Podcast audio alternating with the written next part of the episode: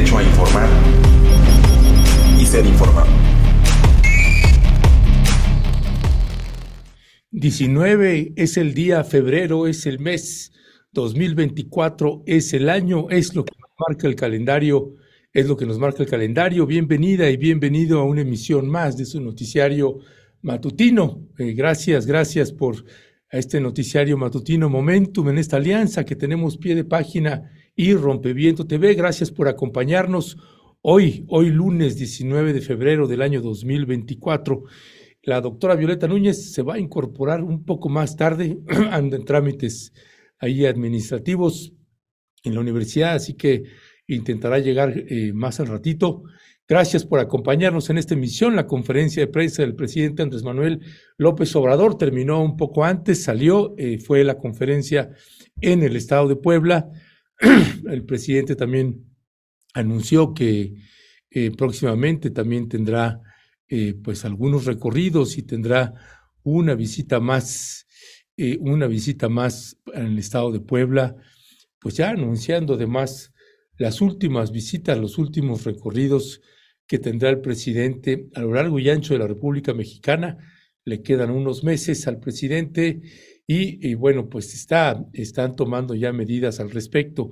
Por lo pronto también le avisamos eh, el día de ayer también tomó protesta, finalmente se registró, se registró la ex jefa de gobierno, Claudia Sheinbaum, como candidata a la presidencia de la República por el partido Morena en estas campañas que iniciarán el primero de marzo del año, de este año, perdón, eh, el primero de marzo, en, pocos días, en aproximadamente 10 días, 9 días, este, recuerde que es, es el mes de febrero, este, este, este año no es bisiesto, ¿va? ¿O sí?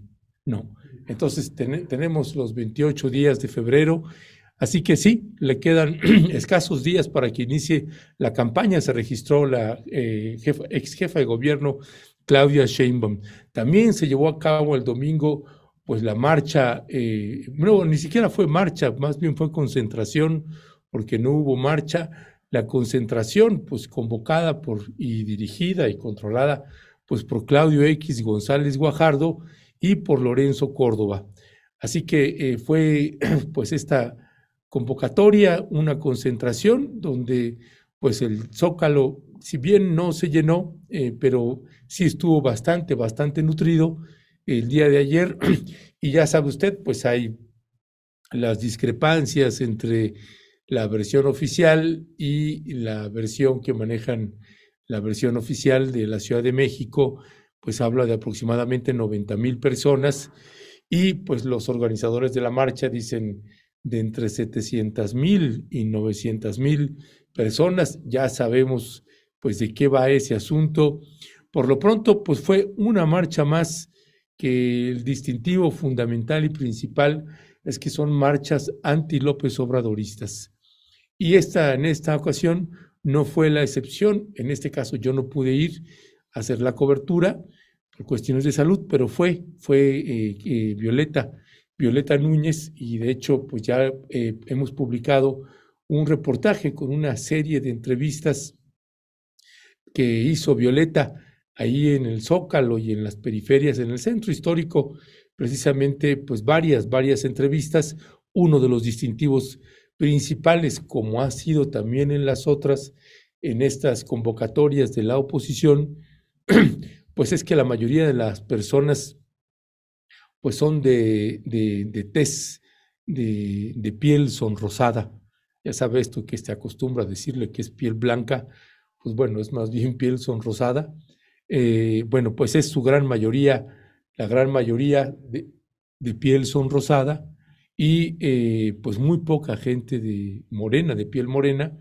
Así que pues Violeta hizo eh, entrevistas no solamente a la gente de tez sonrosada, sino que también se buscó también personas con piel morena o piel de color, también como le dicen, pues para también escuchar pues ángulos de distinto tipo.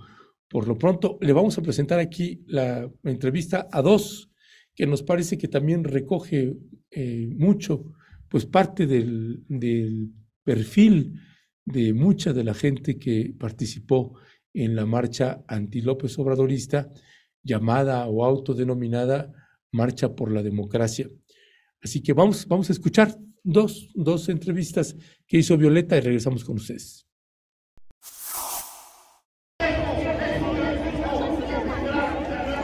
Muy buenos días, ¿cómo se llama y a qué se dedica? Soy ingeniero mecánico, mi nombre es Ignacio, soy ingeniero mecánico electricista y también tengo la carrera de abogado. ¿Y de dónde viene? ¿De aquí de la ciudad de, aquí, de la ciudad de, de qué alcaldía? La alcaldía de Iztacalco. De Iztacalco. ¿Y por qué está aquí este 18 de febrero? Eh, por muchos motivos, principalmente porque eh, veo que tenemos un narcopresidente autoritario que está metiendo las manos en el proceso electoral cuando la ley se lo prohíbe. Entonces, eh, además, él impuso a su gente en el INE. Las elecciones están haciendo chuecas, eh, podridas, porque el, el narcopresidente está metiendo las manos en el proceso electoral cuando la ley se lo, se lo prohíbe expresamente. Por eso estamos aquí y porque queremos que ya eh, dejar una patria mejor en donde de verdad la democracia impere y no el autoritarismo que ahorita tenemos. ¿Por qué decir que es un narcopresidente? ¿Por qué usted afirma? Ah, hay tres factores que comprueban que es el presidente fue apoyado por los narcos. Uno es la declaración de Carlos Castañeda que dijo que funcionarios de la Embajada de Estados Unidos, cuando él fue canciller, le comentaron que estaba siendo investigado por haber sido financiado por el narco. La otra el, reportaje del periodista norteamericano, en donde él también afirma que fue apoyado por el narco. Y la tercera prueba es el reportaje de Latinos, en donde uno de los jefes de los ardillos afirma categóricamente que el CACAS fue apoyado por el narco. Son tres, tres, tres testimonios en donde ya no se puede zafar ese, ese señor. ¿Y usted considera que de esos tres testimonios hay pruebas? Eh, cuando es una situación así, no se dan recibos. Si yo voy a apoyar a él, si ni siquiera lo hacen a nivel cuando desvían los recursos eh, oficiales a las campañas, ahí nada se hace con recibos, no hay documentales, no hay, entre ellos mismos se tapan. Entonces, las únicas pruebas que existen son hasta ahorita las testimoniales. Ah, cabe aclarar que esas mismas pruebas fueron por las que condenaron al ex funcionario calderonista eh, García Luna. Con puras testimoniales lo vieron. Entonces, ¿por qué ahora no se aceptan? ¿Usted considera que en este país la democracia está en riesgo? Eh, no, la democracia ya cayó con la con el ascenso del poder de, este, de López Ladrador y de Morena. La democracia volvimos a retroceder a las catacumbas del PRI rancio, cuando solamente la palabra del presidente contaba el poder legislativo estaba subyugado, como está ahora, al poder ejecutivo y todas las instituciones que eran autónomas las quieren destruir. Entonces estamos retrocediendo un siglo al turismo rancio de, de antaño. ¿Cuál sería la forma para transformar este país desde su perspectiva? Eh, yo creo que la, es para tener una mejor educación y que la gente se dé cuenta de cuál es lo que le beneficia. En lo personal, yo he visto que a la gente hay que darle trabajo para que viva bien. No hay que darle limonas electoreras, como lo está haciendo ahorita ese. Y esas limonas electoreras, ese, ese, ese narcopresidente siempre lo criticó, siempre le ladró a eso. Y ahora él lo hace y lo hace peor. ¿Usted considera que este presidente no hizo ninguna transformación en este país? No, él retrocedió a las catacumbas del, PRI, del priismo eh, rancio, del absolutismo presidencial. Él lo retrocedió. ¿Qué mensaje le mandaría al presidente? Pues que ya se vaya, así simplemente que se vaya a la chingada a su rancho, dice que así se llama. Muchísimas gracias. Muy buenos días. ¿Nos pueden decir su nombre y a qué se dedican? Buenos días. Buenos días. Gabriela Barragán, uh, soy este, asesora inmobiliaria. ¿Qué tal? Saúl Camacho, empresario. Muchas gracias. ¿Por qué están aquí este 18 de febrero en la Plaza de la Constitución? Para defender la democracia, para pedir que se respete nuestro voto. ¿Y qué es la... Nuestros hijos sean libres. ¿Cómo definiríamos la democracia? Que nosotros podamos decidir, decidir libremente sin que seamos manejados por, por un el pueblo de México debe de decidir qué gobernantes quiere, qué tipo de gobierno quiere, no solo una sola persona. Tenemos que luchar por nuestros hijos. Viva la democracia. ¿Ustedes consideran que la democracia está en riesgo? Mucho, mucho. Definitivamente sí. Si dejamos que este señor continúe, México se va a volver un Venezuela, un Cuba. No lo podemos permitir. Está a punto de terminar el sexenio de López Obrador. Ustedes dicen si dejamos que continúe, ¿cuál sería el planteamiento que ustedes estarían haciendo? Tenemos que quitar Morena. Morena no nos está ayudando.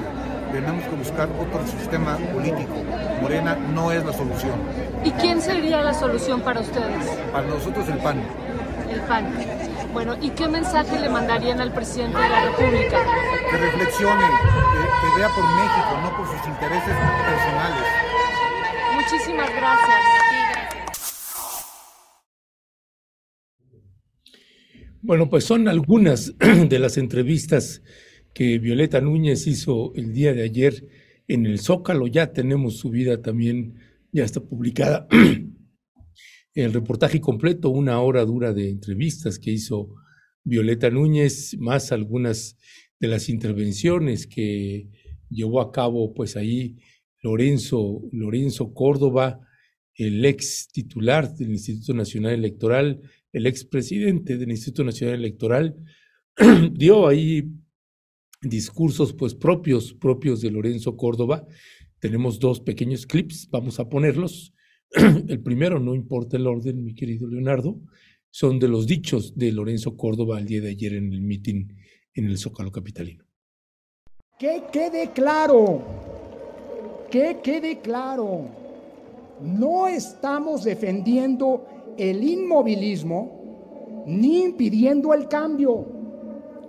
Hay muchas cosas que pueden y deben mejorarse, pero eso no implica que con ese pretexto se quiera echar por la borda lo que hemos conquistado.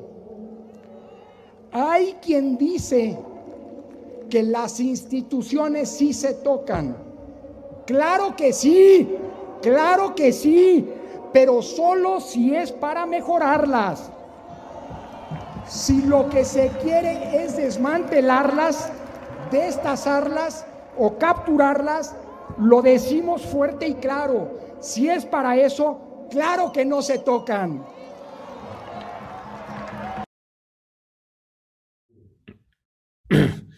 Bueno, pues son los dichos ahora de Lorenzo Córdoba, pues no estamos impidiendo el cambio. ¿Qué sería entonces sino todo lo contrario? Pues esto, esto otro también fue lo que dijo el día de ayer, pues el otrora presidente del Instituto Nacional Electoral. Que quede claro, no estamos aquí reunidos en ejercicio de nuestros derechos constitucionales para apoyar o para criticar a ninguna candidatura, a ninguna campaña, a ningún partido o coalición. Es más, no estamos aquí para criticar a ningún gobierno en sí. Estamos aquí reunidos para defender a la democracia y para decirle no a toda propuesta que busque desmantelar las conquistas que en ese sentido hemos conseguido. Son tres los logros democráticos que están en riesgo y que vamos a defender. En primer lugar, las reglas y las condiciones que nos permiten votar en libertad en elecciones auténticas y equitativas. Nos costó mucho conseguir que el voto efectivamente cuente y se cuente bien. Tener un sistema de partidos, sin duda imperfecto, pero que refleja la pluralidad de posturas e ideologías que existen en nuestra sociedad, así como tener elecciones equitativas y vigiladas por autoridades, organizaciones sociales y la ciudadanía. Nos costó mucho tener órganos electorales confiables que fueran autónomos del poder e independientes de los intereses de los partidos políticos. Hoy todo eso está bajo amenaza. Déjenme decirlo así. Nos pasamos más de 40 años construyendo una escalera cada vez más sólida, cada vez más robusta, cada vez más firme, para que quien tuviera los votos pudiera acceder al primer piso. Y hoy, desde el poder, quien llegó a ese primer piso por la libre voluntad de la ciudadanía, pretende destruir esa escalera para que nadie más pueda transitarla.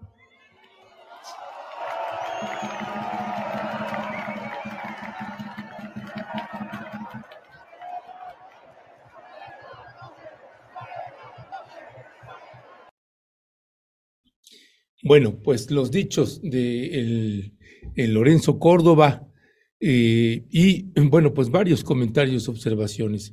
Uno, en estas primeras entrevistas, ya sabe usted, la corriente es pues más una corriente panista, la que estaba, pues, podríamos decir, casi el 95% de la gente que estaba marchando ahí, pues es gente que vota comúnmente por el Partido Acción Nacional y ya sabe estas expresiones hacia el presidente López Obrador, el cacas, narcopresidente, López ladrador, etcétera, etcétera, pues son los, pues esta forma también un poco eh, visceral, eh, con mucho rencor, mucho odio de estos sectores eh, de corriente panista, que hay una, pues un odio verdaderamente importante que se tiene hacia el presidente Andrés Manuel López Obrador. Y pues los dichos de Lorenzo Córdoba, pues siempre, como es su costumbre, lleno de contradicciones. Dice, eh, las reglas y condiciones de votar en las elecciones, pues parte de lo que está en juego, dice eh, Lorenzo Córdoba, que están, eh, dice también que el sistema de partidos no es perfecto, pero que es, es bastante bueno. Dice que está en riesgo que las elecciones pues, sean equitativas y vigiladas y que dice que nos costó mucho tener un órgano con credibilidad. Pues no sé cuál es la credibilidad que él le ha visto al Instituto Nacional Electoral desde que era IFE o desde que era INE, pues lo que ha hecho ha sido avalar una elección tras otra, tras otra, y lo mismo con el Tribunal Electoral.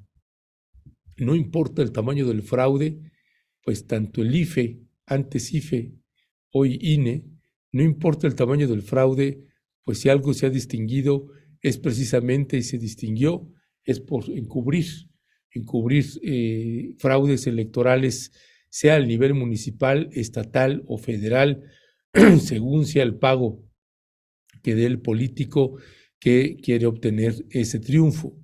Y por el otro lado, eh, prácticamente Lorenzo Córdoba se abroga que gracias al INE, eh, el presidente Andrés Manuel López Obrador logró la elección, que si no hubiera sido por pues, una instancia como el INE, pues el presidente eh, no hubiera llegado a gobernar nuestro país y que ahora lo quiere destruir.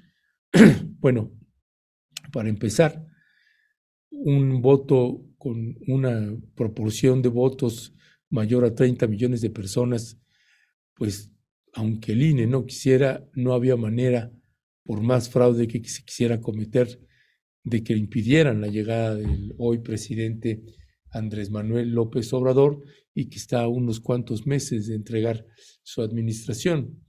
Así que, pues estos discursos eh, bastante manipuladores, pues algo que ha distinguido a este hombre que se eh, dirigía a pueblos indígenas, a pueblos originarios y a los padres y madres de los normalistas de una manera tan despectiva, hablando yo aquí indio chichimeca. Eh, no, es verdaderamente pues una barbaridad y vimos incluso entrevistas como esta imagen que tenemos de Enrique Krause, eh, esta imagen de Enrique Krause, pues diciendo estas cosas que decía. Eh, el historiador señala el diario Reforma que lo entrevistan ahí. Enrique Krause afirmó que la marcha por la democracia tiene la misma relevancia que las movilizaciones del 68. Así, aunque usted no lo crea, hágame usted el favor, hace más de 70, regresa, regresa tantito, por favor, es que es una imagen pues difícil de olvidar. Hace más de 70 años llenamos las plazas de México, esta misma plaza, para defender la libertad.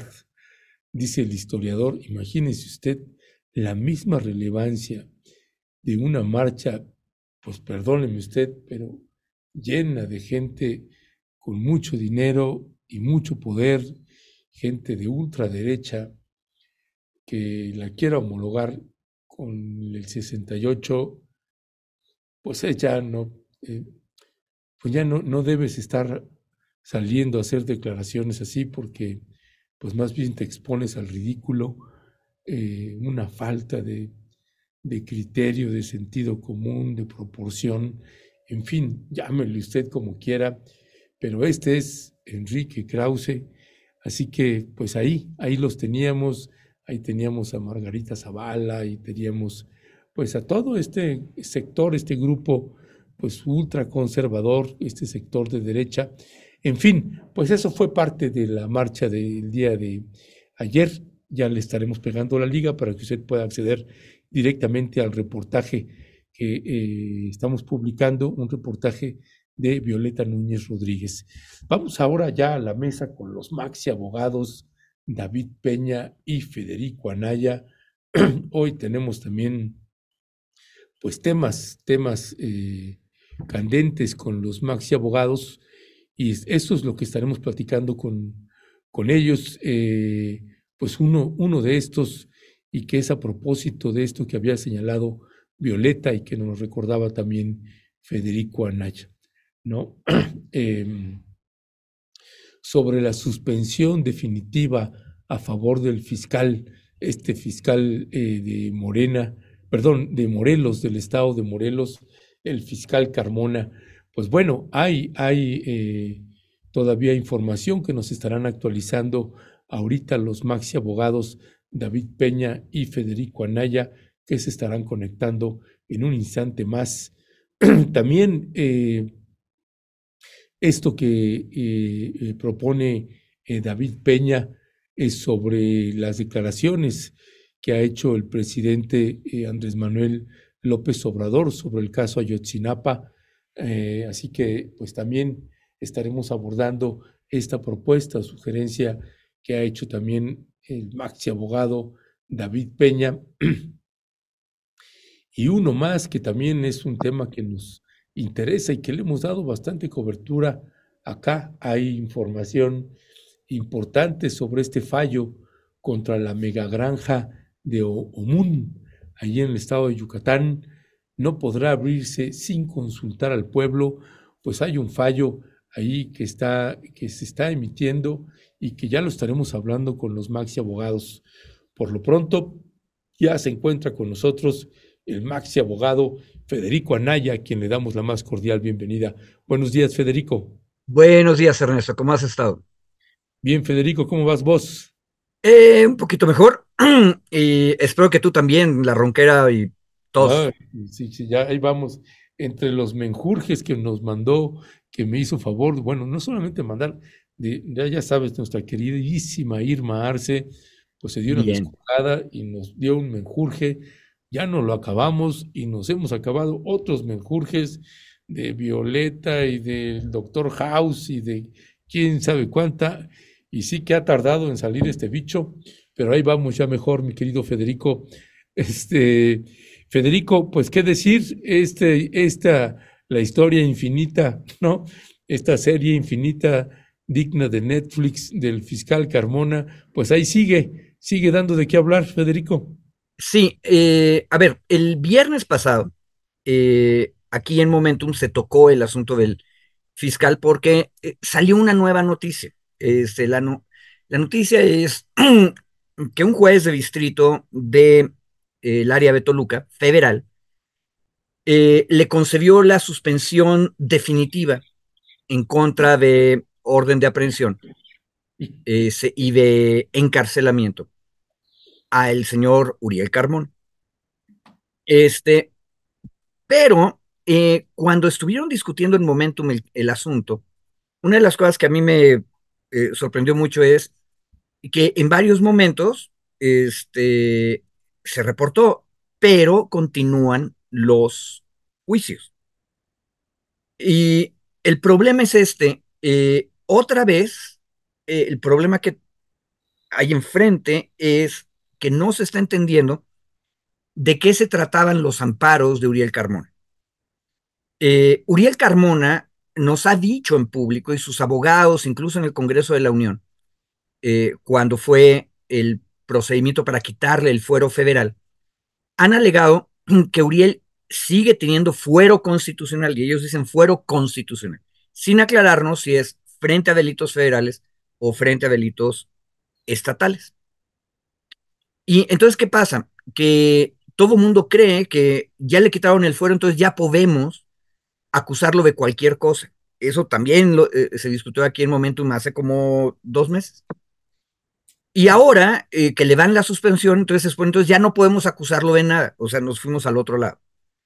Y en esta novela, yo creo que una de las cosas importantes para que sea interesante ir leyendo cada capítulo es recordar uno. En Morelos, en Morelos, no en Tamaulipas, en Morelos, no existe para el fiscal general de justicia ningún fuero contra delitos del orden común, es decir, delitos estatales en Morelos. Por eso, la acusación de tortura que está ahorita en un juzgado penal de Morelos sigue adelante. El juicio sigue adelante.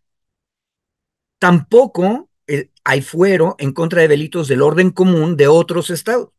Por eso, los tres juicios por diversos delitos que impedían eh, que se hiciera justicia en el caso de Ariadna, que están en juzgados de la Ciudad de México, locales de la Ciudad de México, también siguen. Que, entonces, ¿qué era lo que se discutía en los juicios de amparo? Y en ese juicio de amparo donde le concedieron la suspensión definitiva. Lo que se discutía es lo que nos explicó hace un ratito en este programa, en una cápsula, David Peña, quien acaba de juntarse con nosotros. Bienvenido, David. Eh, y David decía en la cápsula de qué se trata este asunto de la prisión preventiva oficiosa. Y lo que se estaba discutiendo en el juicio de amparo de Uriel Carmona era si tenía que estar en prisión preventiva oficiosa o no. Y el resultado en los, todos los juicios, que deben haber sido por lo menos cuatro, uno por cada uno de los otros juicios penales, fue que los jueces federales de distrito dijeron, no, por este delito del que se está acusando, no corresponde que esté en prisión preventiva.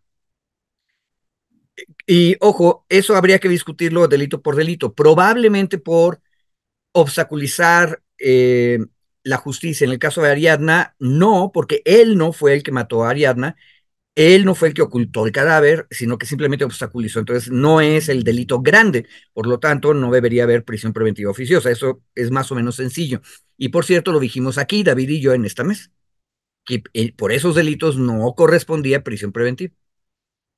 Lo que me saca de onda es que la justicia federal también le ha dado amparo para que no tenga prisión preventiva por el delito de tortura, cuando ahí la acusación es mucho más grave, que él ordenó que torturaran a una persona. Este, pero bueno, el asunto es, yo lo dije aquí, me sostengo, la prisión preventiva, toda, la oficiosa y la justificada, son una mala idea. Y si me empujan, toda la idea de prisión es una mala idea, pero no vamos a hacer filosofía penitenciaria ahorita. El asunto es que de eso se trata la suspensión definitiva que le dieron. Termino. Violeta preguntaba, bueno, ¿y entonces esto ya es inapelable? No, es completamente apelable porque es la suspensión definitiva. Y la, y la suspensión es nada más un pedacito chiquito de un juicio de amparo que es una cosa más grande. Falta que termine el juicio de amparo, pero como el juicio de amparo está discutiendo si el señor debe tener o no prisión preventiva, lo más seguro es que el amparo también lo va a ganar. Este, pero, una cosa importante, en el reporte que discutieron aquí el viernes pasado en Momentum, a cada rato nos decían, pero continúan los juicios.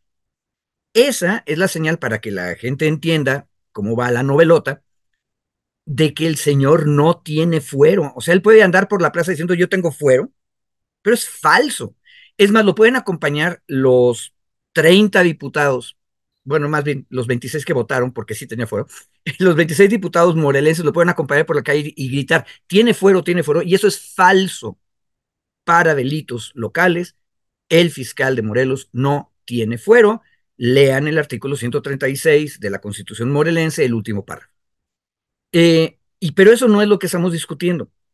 Este, y tan no es lo que se está discutiendo que el señor tiene que ir cada determinado tiempo a firmar en los cuatro juzgados penales donde están ocurriendo los juicios. Entonces, si hubiera fuero, pues no habría ni siquiera juicio. Hay juicio, por lo tanto, no tiene fuero. Sí tiene fuero federal, ¿sí? Eso sí lo tiene. Pero para ese eh, asunto, ya le quitaron para los delitos que lo acusó el señor fiscal Gersmanero, ya le quitaron el fuero. Y última aclaración sobre los fueros, porque también aquí en Momentum, en alguna de las mesas, me parece que fue en la de periodistas, estaban todas muy contentas porque ya le quitaron el fuero federal, entonces ya lo podemos acusar a cualquier cosa. No, le quitas el fuero para el delito que el señor Hertz lo acusó. Y es un delito miserablemente pequeño. Es el señor no presentó su examen de eh, control de confianza y por lo tanto le quitamos el fuero porque es un delito federal. Es un delito diminuto que aparte de todo ya desapareció porque no lo había presentado el examen de control de confianza y luego tiempo después, no sé si dos meses o dos años después, ya presentó el, el, el examen y ya lo pasó. Ahora, ¿dónde lo presentó? Nadie lo sabe, esa es otra historia. Yo creo que deberíamos desconfiar de ese examen de control de confianza, pero mi punto es, si hubiera otro delito federal del que se le presuma culpable, hay que hacer otro juicio de desafuero. Entonces, ya. Gracias, Federico, y bienvenido, David. Eh, dice la, la, nota, esto se refiere también, Federico, a esta entrevista que le hace Violeta a Isabel Briseño de pie de página, que es la que hace la, la cobertura de esta, del caso de Uriel Carmona. Y, y, titula la nota, Uriel Carmona se blinda ante la cárcel, obtiene suspensión definitiva contra futuras detenciones. Este, y claro que pues uno lee eso y, da un poco de retortijones leer una cosa así. Eh, David, ¿qué decir también y de, y de, los dichos que dice ahorita el otro maxi abogado Federico Anaya? Hola, buenos días, eh, compañeros, y buenos días a la audiencia también. Miren, yo coincido con lo que, con lo que dice Federico, yo sumaría un par de anotaciones más. Y creo que la nota que, que refieres, este, justo Ernesto, está, o sea, está bien la nota, pero al final eh, tiene información que no es, que, que no es solo, o, que no aborda solo los procesos y, estos cuatro procesos que tiene, y un poco intentaré aclarar.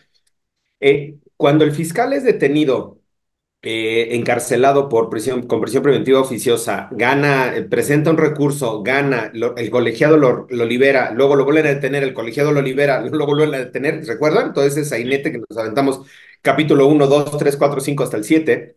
Eh, específicamente eh, en un tribunal, eh, bueno, en un juzgado de amparo, que es el que conoció el amparo originalmente, es el que tiene, digamos, la supervisión de estos procesos, de estos cuatro procesos que le siguen en contra.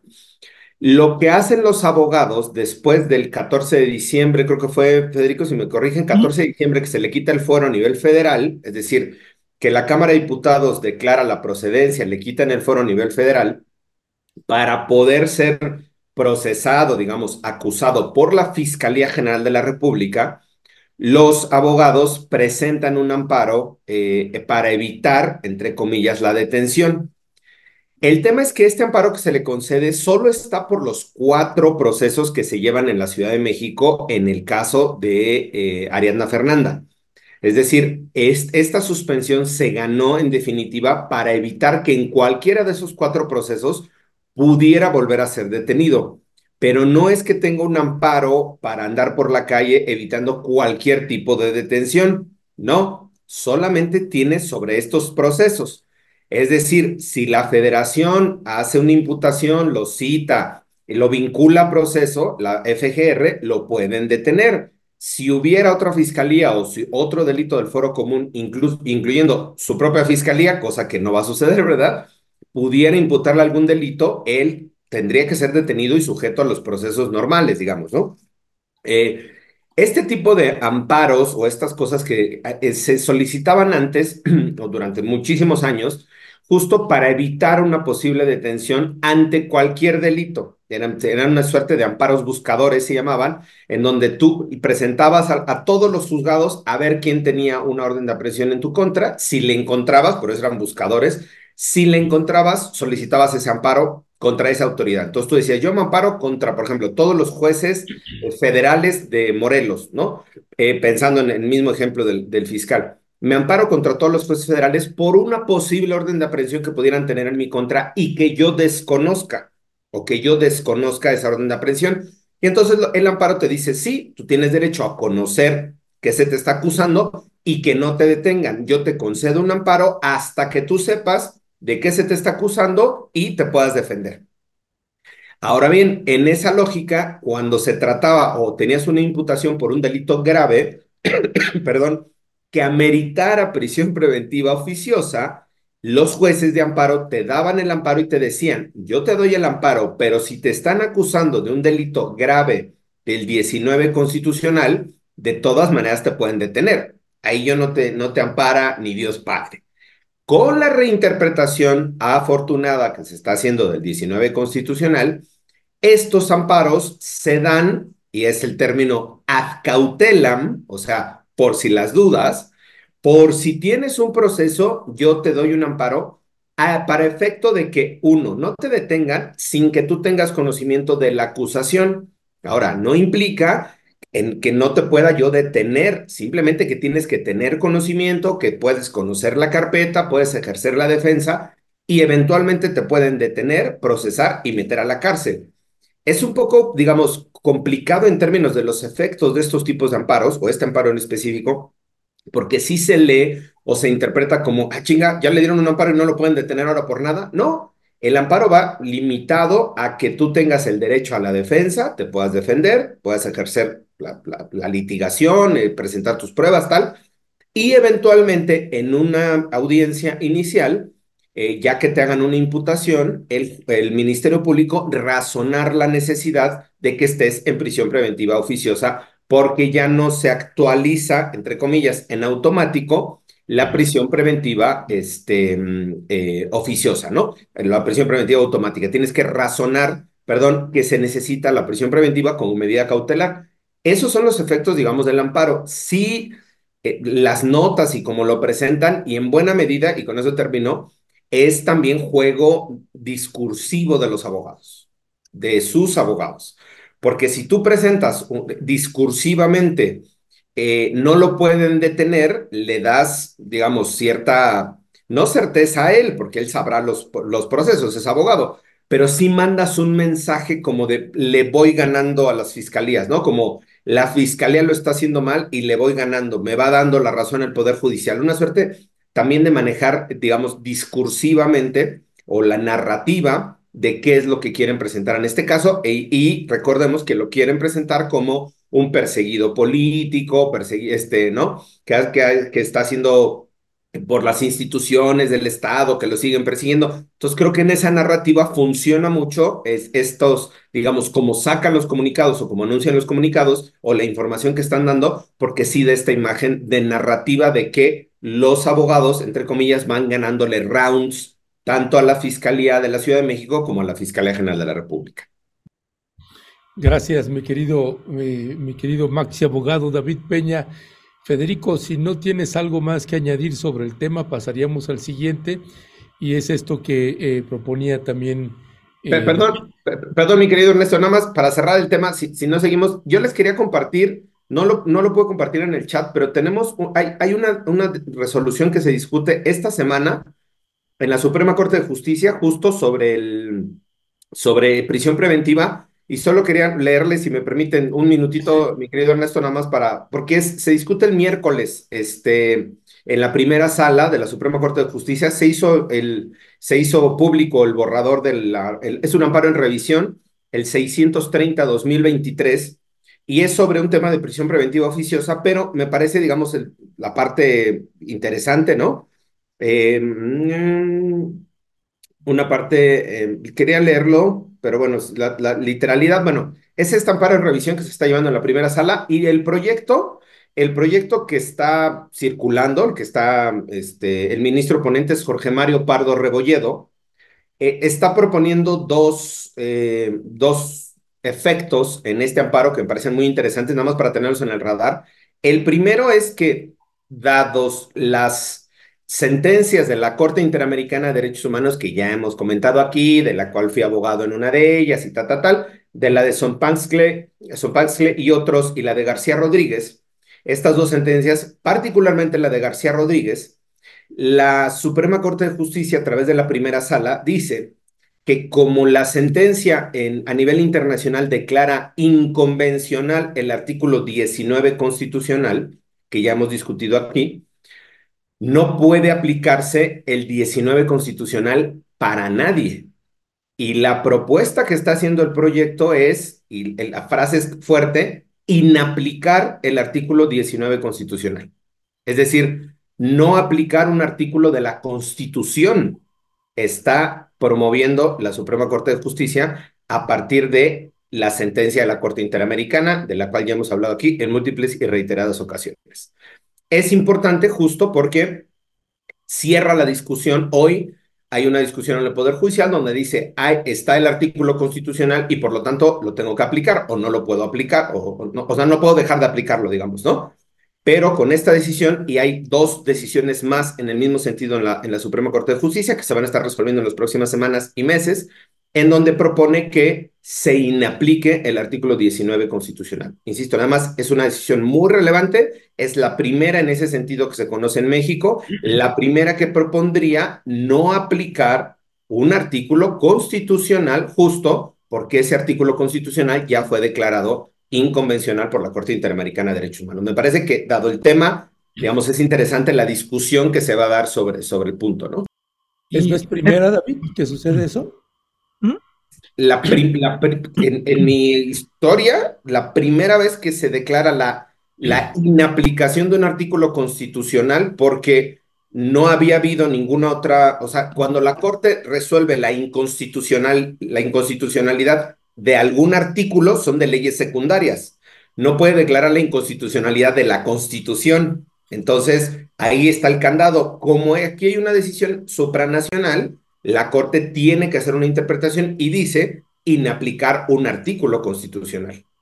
Y nada más un comentario ahí, este, otro ministro, cuando se discutió, no fue 23, sino yo creo que desde 2022, este asunto del artículo 19 constitucional, creo que fue Laines, que se ha hecho famoso por otras razones, este, el que dijo que ellos no estaban ahí para quitarle hojas a la constitución, este, entonces, también por eso es importante, porque ahora resulta que van a empezar a quitarle hojas a la Constitución.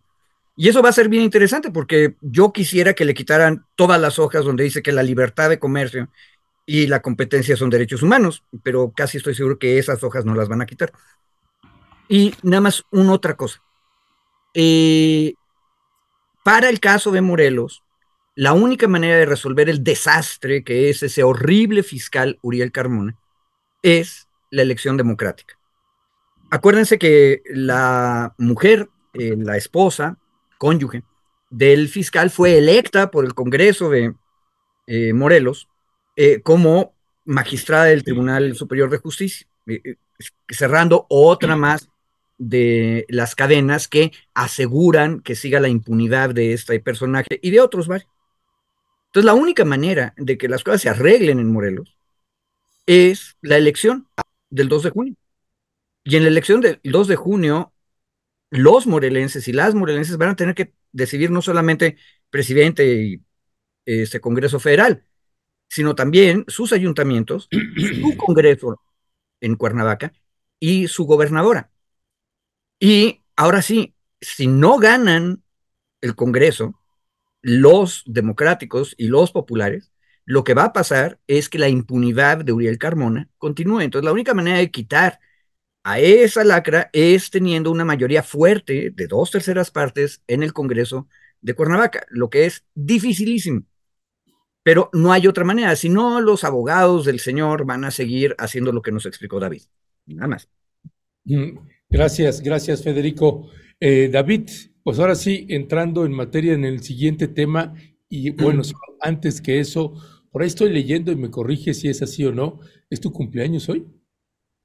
Sí, hoy mi diablo. Ah, Felicidades, felicidades. felicidades. Aquí estoy, Oye, aquí estoy, compañeros. Ve, ve preparando las mañanas, por favor. Oiga, compañero, pues ni, ni- ni en, ni en mi día de cumpleaños descanso, chico. Eh, ay, pobrecito. Este, mi querido eh, David, pues muchas felicidades, cabrón. Este, muchas, muchas felicidades. Y pues qué mejor que festejarlo en la mesa. Trabajando, qué mejor que sí, trabajando. No, divirtiéndote, divirtiéndote aquí con nosotros y nosotras. Oye, David, eh, pues qué decir de los dichos del presidente que está una y otra y otra este, con el tema Yotzinapa y con el tema eh, y con el golpeteo duro ahí a, al centro Miguel Agustín Pro y al Tlachinoyan y etcétera, etcétera. Pues mira, creo que la, yo no sé, el, el tema de fondo, a ver, me gustaría verlo más en temas de fondo que en tema de, del discurso del presidente. Creo que la, la las últimas declaraciones que ha tenido el presidente en relación al caso son muy desafortunadas. No me gustaría meterme, insisto, en cuanto a la semántica o al, al, al fraseo del presidente, pero sí me parece que es un, en términos del fondo, es una aceptación de que no solo no se pudo, eh, eh, digamos, resolver el caso de Ayotzinapa, sino que está ya en un impasse donde no va a haber, digamos, no va a haber más avance hasta cuando menos que acabe el sexenio, ¿no? Eh, creo que el tema, eh, como lo está colocando el presidente o como lo ha colocado el presidente, en trasladar ahora la responsabilidad, digamos, de que no se avance o no se resuelva en esta parte donde está la, investigación a los papás y a los abogados, particularmente a la gente del Centro Plo de Trechinolan, yo creo que puede ser discursivamente peligroso, pero más allá de eso, este, creo que es una aceptación de la incapacidad del gobierno, no del presidente, del gobierno para romper dos de los de, de estos círculos de silencio, ¿no? Estos pactos de silencio. El pacto de silencio entre los criminales, que sigue pues, prácticamente igual que hace nueve años, y el pacto de silencio al interior del ejército. Este, creo que estos dos pactos de silencio no se han logrado romper o no se han logrado quebrar, eh, que se sigue este, manteniendo esta, pues estas burbujas de obscuridad, de falta de claridad sobre el, destino de los jóvenes, este, lo que pasó con ellos, la vinculación en términos de responsabilidades con autoridades locales, tal, todo eso que ya sabemos de la, la narrativa. Y creo que es el reconocimiento implícito de que no se logró meterse al fondo en cuanto a la investigación criminal, uno, y quizá, y esa es inferencia mía, porque la información que se tiene en manos del Estado eh, no logró fluir adecuadamente, ¿no? Hay un punto específico donde los familiares se han sentado y han dicho, a ver, eh, tenemos un tema este, específico aquí, es a conocer estos folios, esta información de estas fojas muy específica. El GIEI este, señaló específicamente cuál eran estas partes de la investigación que se necesitaban conocer. Se ha negado el acceso a esas fojas en lo específico y en lo general caemos en esta descalificación del trabajo de las organizaciones y, y los defensores de derechos humanos. Creo que no es, no solo no es admis, admisible la descalificación que se haga, se puede criticar, y yo completamente estoy de acuerdo, y es, tiene el, el presidente el, de, el, legítimo derecho de criticar el trabajo, de criticar lo que se está haciendo del otro lado, pero descalificar, incluso etiquetarlos, decir que son corruptos, este, que están impidiendo la investigación. O sea, no solo me parece, insisto yo, un despropósito, una exageración también del presidente, sino que simplemente se re, es una resistencia a, ay, mire, ya me pusieron un GIF. No, bueno, aquí la producción está con todo, ¿eh? La producción está. No, bueno, entonces se ve luego, luego, se ve el presupuesto. Gracias, gracias ahí en la, en la mesa. Este, yo creo que el, el, el, sobre este tema, insisto, nada más para cerrar, la forma en la que el presidente lo reconoce, digamos, o, o, se expresa, yo hago una lectura y es una, una incapacidad, asumir la incapacidad que se tuvo para poder procesar e investigar la información. Incluso hay una expresión del presidente que me preocupa más que dice, este caso no se cierra, se va a quedar abierto para siempre. Y eso me pareció, creo que mucho más grave que la que las descalificaciones que pudiera hacer al PRO y a Tlachinolan, que obviamente no las minimizo, me solidarizo con los compañeros, con el trabajo, con las organizaciones, con todos los años de experiencia y de compromiso que tienen, me respaldo su trabajo también, ¿no? Eh, eh, frente, a esta descalificación y, las, y, frente a que los este, espíen con Pegasus y frente a todo lo que han, ha pasado, pero creo que es la expresión del presidente de este caso no se va a cerrar nunca, me pareció mucho más grave porque no solo va a dejar la herida abierta, sino que tampoco sabemos qué información tenga o no tenga el gobierno para aseverar y afirmar que el caso no se va a cerrar nunca. Creo que eh, eso también es un reconocimiento implícito de, la propia actuación del gobierno, donde podría haber reconocido el gobierno hay obstáculos, hay resistencias, incluso podría haber dicho, hay resistencias por parte de los abogados para avanzar, no sé cuál, tal, tal, tal, pero la aseveración del presidente de este caso no se cierra aquí, se va a quedar abierto para siempre, este, creo que me parece mucho más preocupante, insisto, porque si a casi 10 años o 9 años y medio de los hechos no se logró esclarecer, particularmente con este gobierno, 5 años y cacho en la investigación, va a ser muy difícil que al próximo sexenio o los próximos gobiernos podamos conocer la verdad. Creo que por eso me preocupa mucho más esta sentencia que hace el presidente, ¿no? Esta, este cierre ya que hizo el presidente, porque eso también implica que los próximos siete, ocho meses, pues no se va a avanzar ya en la investigación, ¿no? Ya el presidente dijo, esto se va a quedar abierto, yo no lo voy a cerrar, ahí se los dejo, ¿no? Es un poco, digo, todas esas expresiones me parece que son preocupantes. Gracias, gracias, David. Federico Anaya, ¿qué decir al respecto? Ah, bueno, primero, yo tendría una recomendación que es que nuestra audiencia lea tu artículo sobre este asunto, este, en el cual tú, como buen Francisco Zarco de nuestra época, que así dijo el presidente que eras, estabas diciendo con mucha dureza y mucha claridad que el presidente se está equivocando. Eh, pero más allá de las injustas acusaciones a los centros de derechos humanos jesuitas, eh, dices una cosa mucho más fuerte, mucho más fuerte de la que dijo ahorita David, por cierto, porque el problema no es qué información tiene el gobierno, el problema es qué información tiene el ejército mexicano. Ese es el problema. Y lo hemos discutido en esta mesa varias veces. Y tú lo dices en el artículo muy bien, porque con el ejército hemos todos, incluido el presidente de la República, topado. Y eso explica el cierre del que habla David. No, yo tampoco creo que vayamos a avanzar mucho más en los siguientes siete meses porque la puerta está cerrada, está cerrada en Lomas de Sotelo, en la Secretaría de la Defensa Nacional. Y aquí hay una cosa que yo también he dicho en esta mesa muchas veces, este, uno asume una especie de magia de la presidencia de la República Mexicana en el sentido de que el comandante supremo es comandante supremo. Pero la realidad, bien documentada históricamente, caso por caso, aparte en términos judiciales, nos está diciendo una y otra vez que el título de comandante supremo de poco sirve a la hora en que lo que estamos exigiendo es que termine la impunidad del ejército. Porque aparte, yo corregiría otro detalle de David, no es el problema de los narcos por un lado y el problema del ejército por el otro. En realidad, en el caso de Ayotzinapa, el problema que tenemos es el mismo. Y otra cosa que me parece, si lo he escrito yo, o sea, no me acuerdo si fue aquí en Rompeviento o en Julio Astillero, es que en Guerrero el ejército sigue peleando la guerra sucia. Y, y ahí es una cosa tremenda, porque en esa guerra sucia que sigue peleando como si estuviéramos en 1970, el ejército mexicano ve a los chicos de la normal de Ayotzinapa como el enemigo comunista al que hay que destruir. Entonces antes los destruían directamente y ahora los destruyen a través de el crimen que a veces es organizado y a veces es desorganizado. Y eso nos explica por qué el ejército tiene, tanta información. Y sabemos que tiene mucha información, incluso tenemos bien claro, gracias al subsecretario Encinas y al GIEI, tenemos claro que falta que el ejército entregue 80 folios que están mencionados en los otros folios que sí se entregaron y que están en la investigación.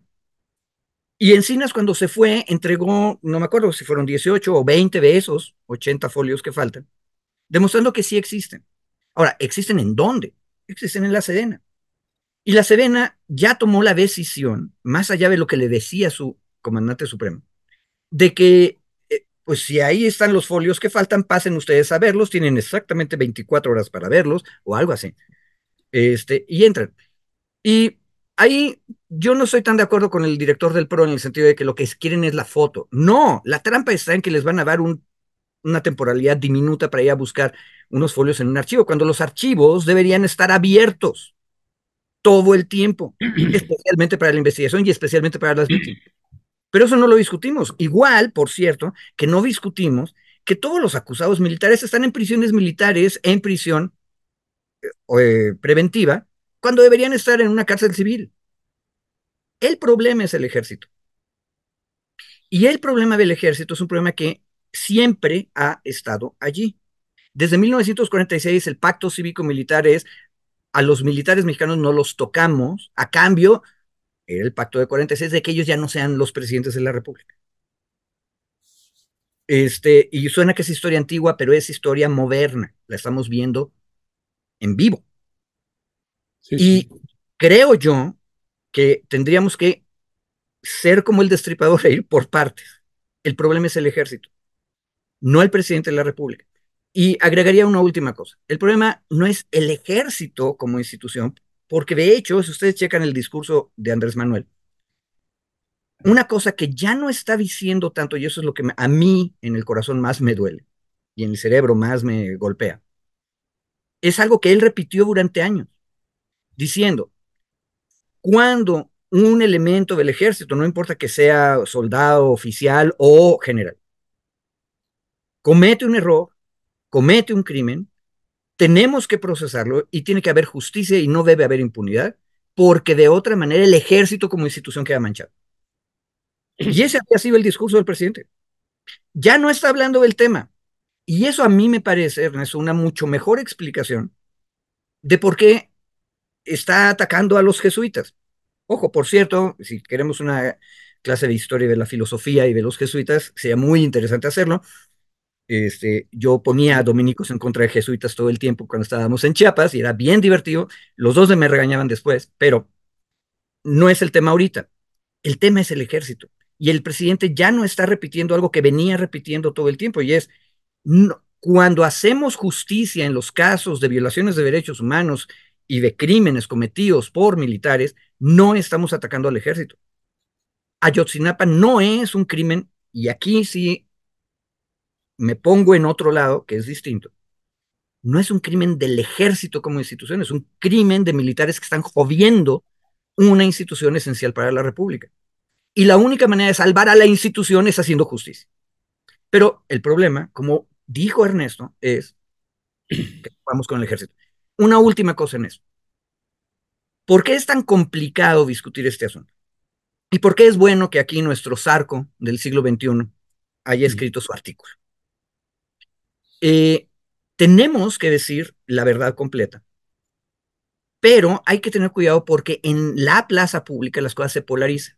Me encantó, ahorita lo vimos en el programa antes de que entráramos, la entrevista que le hizo Violeta a Ignacio, ingeniero mecánico electricista y abogado, un compañero de la tercera edad, eh, muy articulado, pero que nos repitió el discurso que quienes hemos discutido y analizado los asuntos es falso, pero lo discutió él creyendo. Hay un narcopresidente y las pruebas que tenemos son este, el reportaje de Latinos y las declaraciones de fulano de tal, etc. El problema, Ernesto, es que en la plaza pública estamos discutiendo con mitos de un lado y del otro. Y una de las trampas de los mitos es que nos mueven el foco de las cosas reales. Lo real es que el ejército tiene en su plana mayor personas que son responsables de crímenes y de violaciones de derechos humanos y que hacen todo lo posible por defenderse y no se dan cuenta que están destruyendo su propia institución al hacerlo. Y el problema es que si agarramos y decimos el problema es el presidente, seguimos creando el, o recreando el mito de que el presidente es todopoderoso y entonces debería haber arreglado lo del ejército. No. Lo dije aquí, insisto, ese presidente es un presidente democrático y por lo tanto es un presidente débil. ¿Por qué? Porque es democrático, por eso tiene que estar en la mañanera todo el tiempo y por eso luego hace cosas bien contradictorias. Pero si nos ponemos en el plano mítico de Ignacio, el abogado e ingeniero mecánico electricista, el problema es que no vamos a llegar a ningún lado, porque vamos a dividir el mundo en dos partes. Y entonces el título del artículo de Ernesto empieza a tener razón. ¿Hasta dónde llega la lealtad? Bueno, si vamos a discutir con mitos, solamente hay de dos sopas y estamos con Andrés Manuel o estamos en contra. Yo creo que no. Para salvarnos de esa trampa, tenemos que decir cuál es el problema. Y el problema es el ejército mexicano. Y no es que queramos destruirlo, es que queremos limpiarlo. Porque si no lo limpiamos, van a seguir haciendo lo que han estado haciendo los últimos 70 años. Yo creo que, si, me permites, Ernesto. Sí, adelante. Es el, este recurso discursivo de la descalificación que decía yo del presidente, ¿no? O sea, coincido con Federico el tema de lo sustantivo. Y, y, y la, la, frase esta, y la quería citar justo para evitar interpretaciones. El presidente dice, y lo cito, y vamos a seguir buscando esclarecer lo sucedido, castigar a los responsables y sobre todo encontrar a los jóvenes. Pero desde ahora sostengo que es un expediente abierto. Nunca se va a cerrar. Nosotros no lo vamos a cerrar y tenemos que llegar a conocer la verdad. O sea, a mí me parece que eh, la cita es bastante fuerte, por eso decía yo, porque es nosotros no lo vamos a cerrar, o sea, literalmente ya cerró la puerta, ya no van a hacer mayor cosa de aquí a seis, siete meses que falten, pero además dice, nunca se va a cerrar. Creo que eso, eso es el reconocimiento explícito, no implícito, explícito sobre el poderío que guardan, y ahí sí me, corrigió Federico y, y, me corrijo yo mismo, esta burbuja de protección de las, del pacto de silencio está ya en una sola, ¿no? O sea, antes era el pacto de silencio de los criminales y el pacto de silencio del, ejército, y ahora ya está este, mezclado y es un gran pacto de silencio entre todos los que están ahí participando. Insistimos, no es un tema a nivel institucional del ejército, como dice Federico, es a nivel de ciertos actores, pero imaginen la fuerza que pueden tener esos actores para parar la investigación literalmente de el, el, digamos, la violación a derechos humanos más grave que ha ocurrido en la, los últimos 10 o 15 años, ¿no? Eh, la fuerza que puedan tener para parar la investigación y ese parado de la investigación lo vimos cuando se enfrentaron al GIEI y el GIEI terminó y dijo ya no puedo seguir porque no me dan la información cuando se enfrentan Encinas y Encinas tiene que salir públicamente a decir es el ejército el que está deteniendo y Encinas se va del gabinete, entre muchos otros factores, entre uno de ellos porque ya no podía aguantar literalmente la presión del ejército. Y entonces estamos viendo toda esta película, cómo se van, eh, digamos, armando todos estos episodios, y ahora la familia, sin el GIEI y sin Encinas, Claro que toman una posición mucho más dura frente al presidente, porque ahora ya no hay, digamos, estos otros interlocutores intermedios. Se van con el presidente y le dicen, el ejército es el que tiene que dar la información. Cuando le dicen el ejército no da acceso a la información, la respuesta del presidente y del subsecretario Arturo Medina es, ya se le dio toda la información.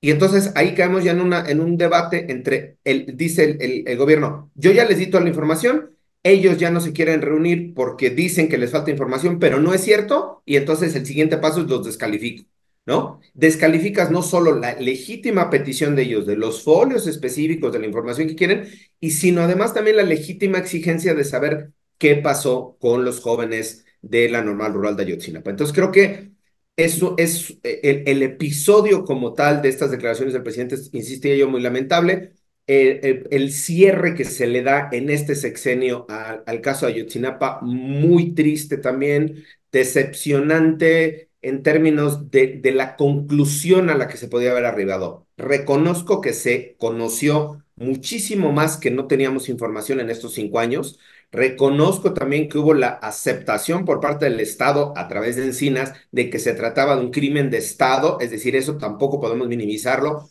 No hubiera ocurrido con otros gobiernos del PAN o del PRI o del PRD, ocurrió con este gobierno, ha sido un gran avance, ha sido, digamos, un proceso positivo, pero creo que justo en, en, aras de, de, validar todos estos avances y todo este reconocimiento que se hizo y el desenmarañar un poco esta película que se tenía ahí medio, medio nebulosa, creo que e, en este momento justo del cierre, la apuesta tendría que haber sido, y es mi valoración, dar, echar el resto. O sea, va, vamos para el resto, aquí está toda la información, vean todo lo que se tiene que ver, este, familiares, conozcan todo lo que se tiene que... Y llegamos a un punto de decir, nos falta. Es muy distinto decir, este gobierno hizo todos los esfuerzos, avanzó y llegamos a un punto donde ya no podemos avanzar por falta de información, por lo que quieran, pero hoy se queda este sabor de boca de decir, el, el gobierno ya no avanzó porque el ejército no lo dejó avanzar, porque el ejército puso un dique y dijo, hasta aquí llegamos, ¿no? Y entonces, pues ahí ya nadie lo va a mover. El propio presidente salió a reconocer, pues nosotros no lo vamos a cerrar y ahí se va a quedar abierto para siempre, ¿no? Entonces,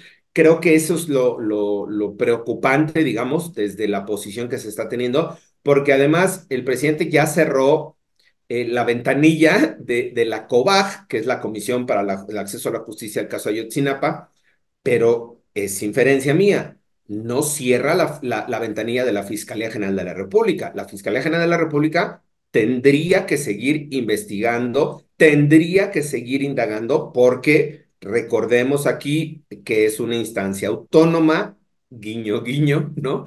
Este, y que tiene como eh, eh, mandato constitucional la Procuración de Justicia y entre ellos la investigación de este y muchos otros casos. Entonces, si el presidente dijo, él puede decir, yo ya cerré en la COBAG, o sea, la Comisión Especial para el caso Ayotzinapa, para el acceso a la verdad de la Secretaría de Gobernación, o no, perdón, eh, depende de él, porque es una comisión presidencial, hasta aquí llegamos, cerramos la ventanilla facultad del presidente, sí, porque la comisión fue creada por un decreto presidencial, pero eso no pararía las investigaciones en la Fiscalía General de la República. Me parecería mucho más preocupante que con este cierre de ventanilla del presidente de la COVAG, pues la Fiscalía General de la República se quede pasmada, como ha estado bastantes años, muchísimos años, en este caso y en otros casos, que solo se ha movido pues cuando hay presión, cuando hay informes internacionales y cuando hay, digamos, algo, pues sí, de presión política mucho más en el asunto. Entonces, hay dos cadenas o dos cuerdas que van separadas, la de la Comisión de la Investigación en el caso Ayotzinapa, esta comisión presidencial,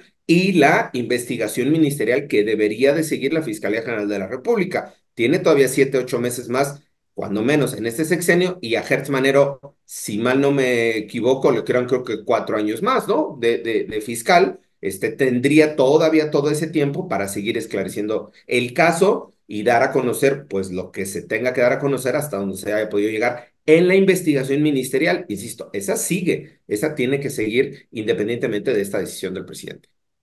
Em, Gracias, David. Este, yo, yo nada más comentaría, eh, añadiría ahí algunos, algunos puntos. Uno, que bueno, concuerdo ahí con, con Federico, eh, es el ejército, el, punto que hay que, en el que hay que centrarse, el poder del ejército, el poder transeccional, y que habrá que ver además va a terminar el sexenio con más poder que nunca.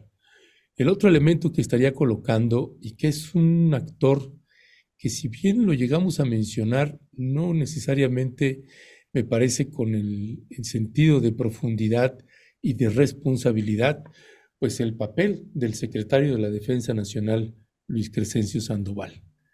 Me parece que ese es un actor fundamental ahorita y que eh, tiene más poder del que podríamos eh, haber pensado, eh, además del papel del ex secretario de la Defensa Nacional, Salvador Cienfuegos, que sigue teniendo un papel preponderante dentro de las Fuerzas Armadas actualmente.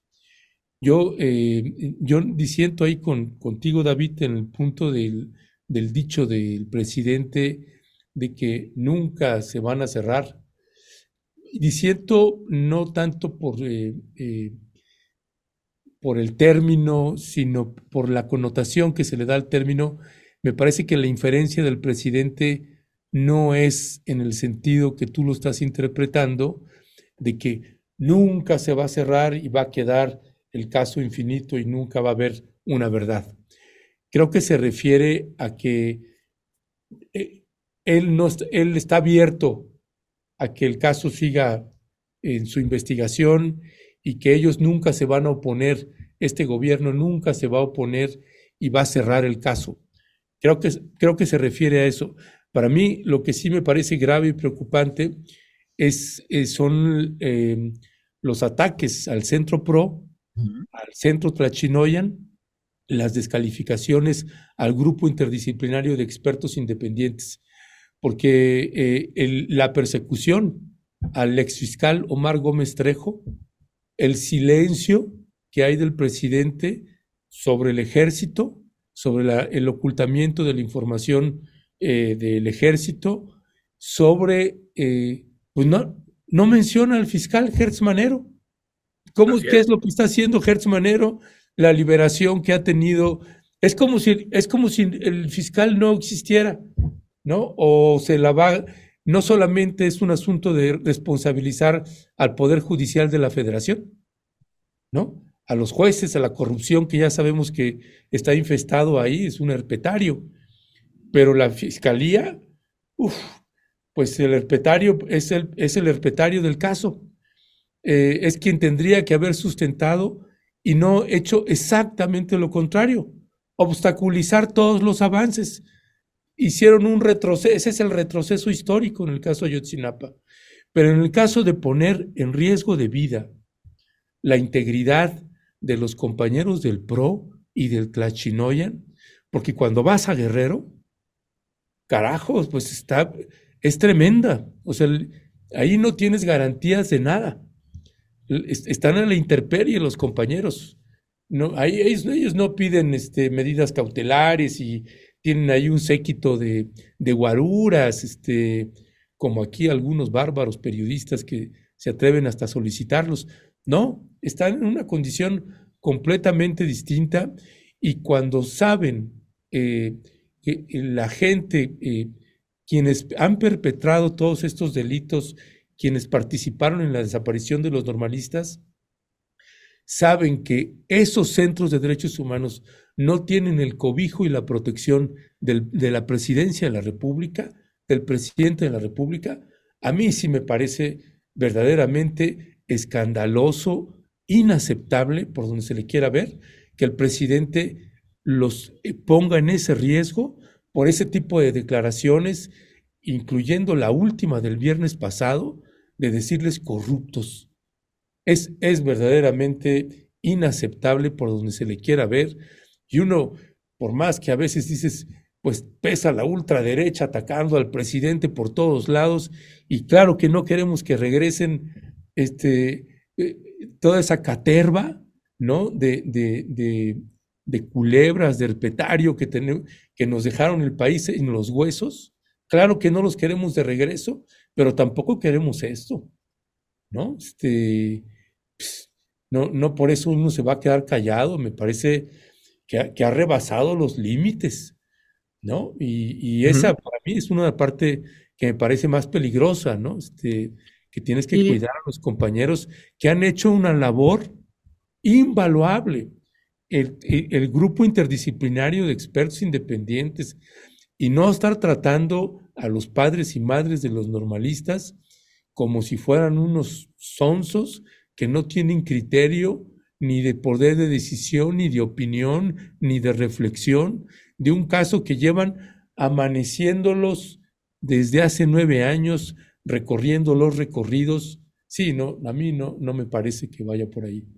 Eh, el ciudadano zarco del siglo XXI tiene toda la razón. Sin embargo, un detalle.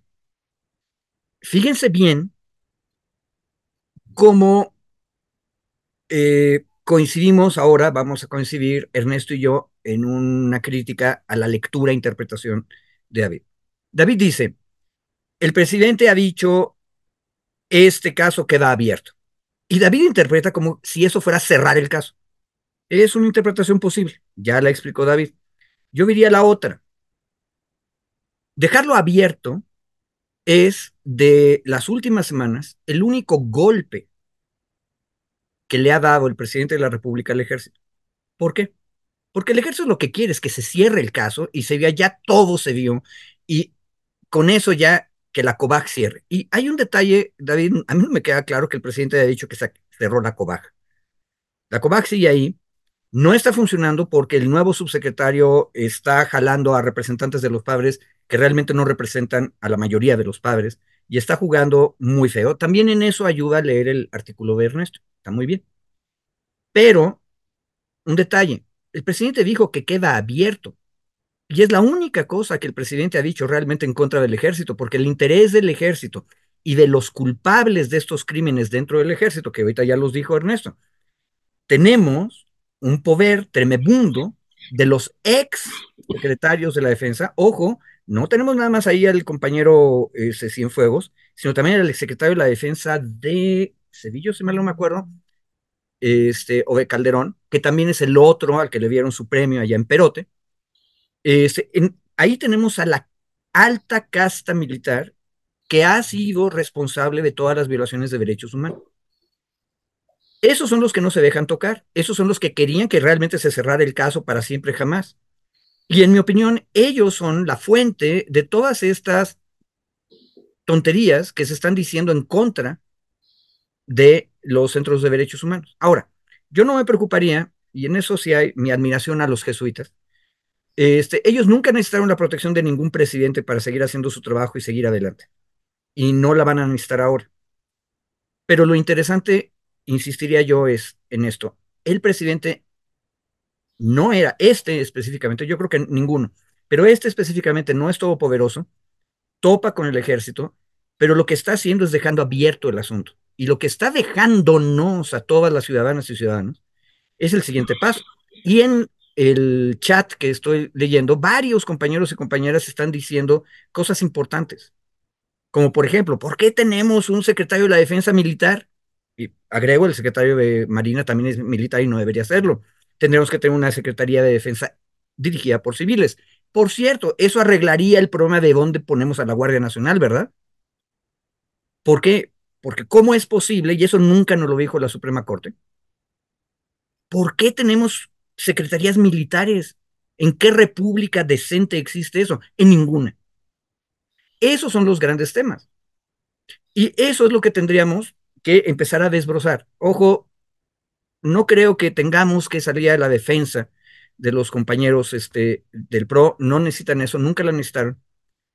Y aparte hay un detalle ahí importante, en el debate acerca del papel de las Fuerzas Armadas, hay un nivel en el que la sociedad civil de izquierda y los centros de derechos humanos de las ONGs también sembraron en parte esta tragedia que nos está denunciando Ernesto. Su discurso acerca de la supuesta militarización es discutible. Lo que estamos todos de acuerdo es que el ejército es un poder que no se deja reformar. Y como no se deja reformar, estamos permitiendo que se eche a perder. Y el asunto es, sin embargo, que algo tenemos que hacer con todas eh, esas fuerzas. Y eso es debate también lo hemos tenido en esta mesa. Pero tenemos que dar ese debate y creo que los que nos están oyendo y participando en el chat nos están dando las líneas. O sea, hay que discutir al ejército integralmente.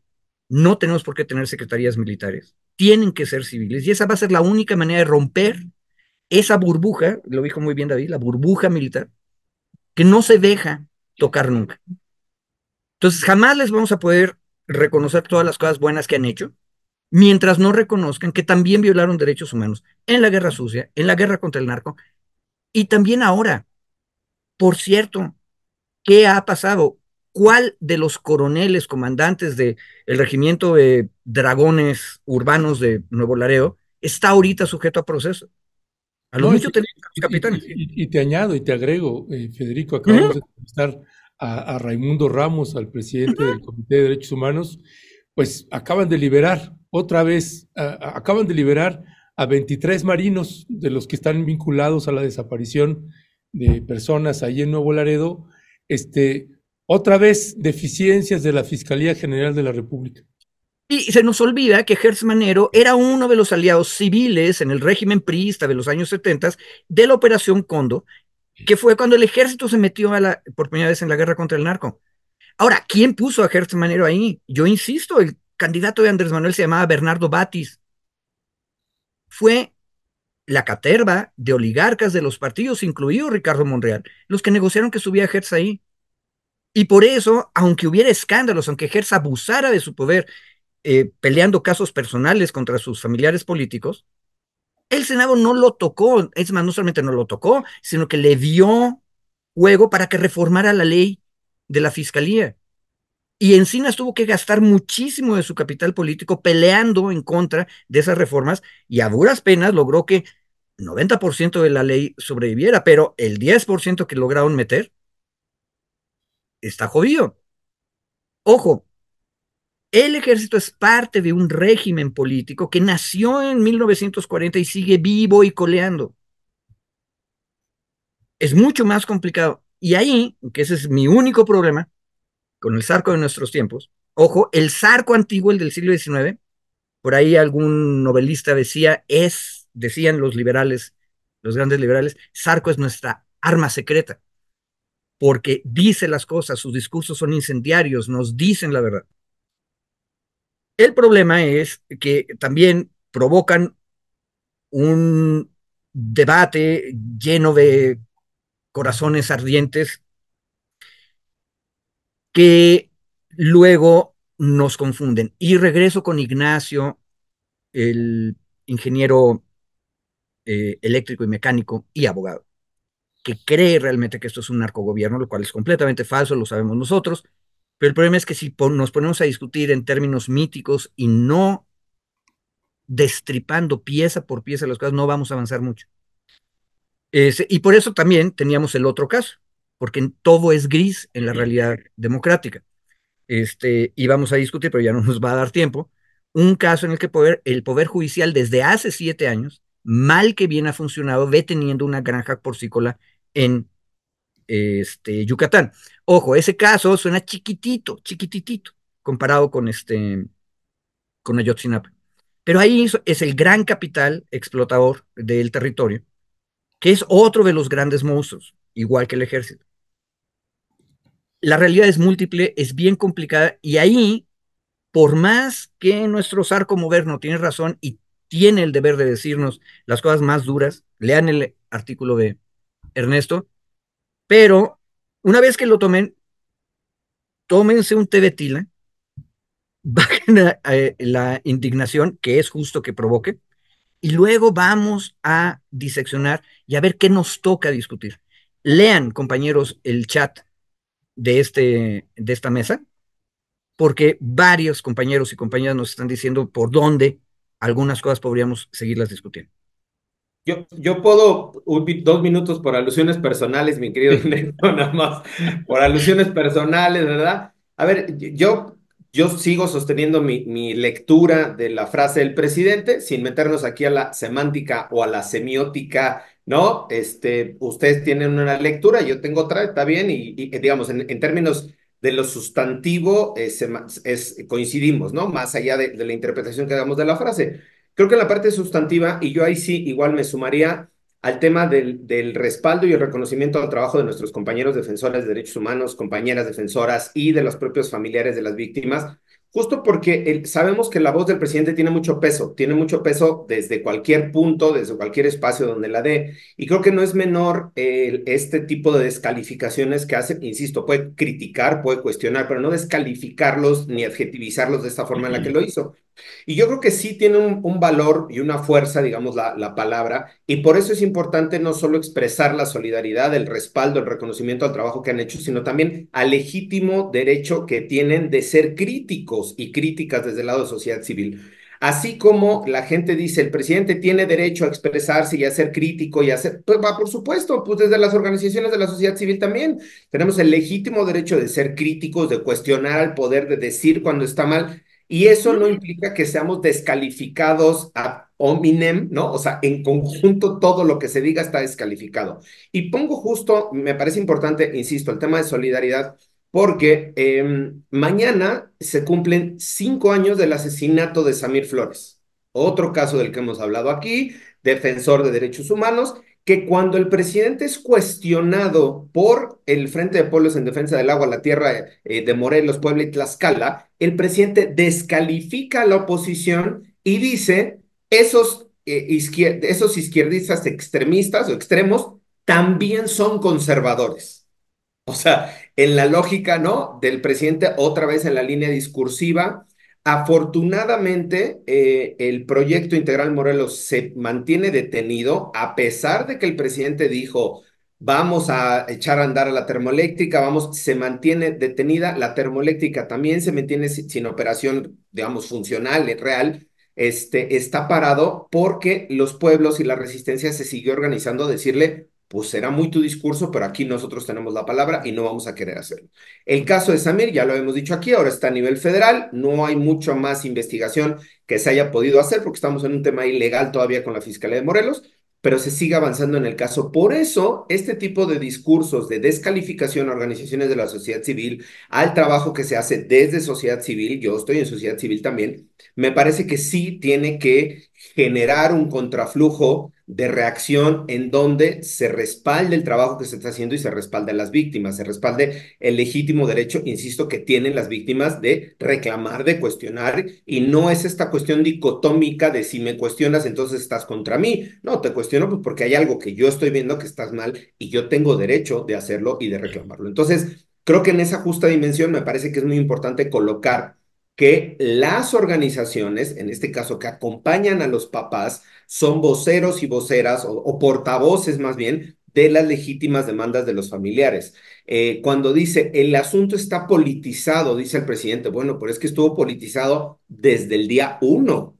O sea, no es hoy que el presidente se dé cuenta que el asunto está politizado. Estuvo politizado desde el día uno por la magnitud que representaba una gravísima violación a los derechos humanos de una desaparición tumultuaria.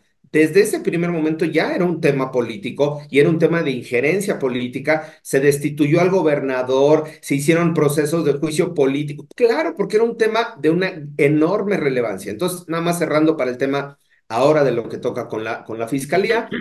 Y como dicen ustedes, coincido, no se toca la fiscalía ni con el pétalo de un comentario, ¿no? Este, se traslada todo, o sea, se traslada todo en, hay una corresponsabilidad de corrupción, entre comillas, entre familiares y organizaciones y el Poder Judicial. Y en medio, quien queda con la responsabilidad, que es la Fiscalía General de la República, nadie habla de ella.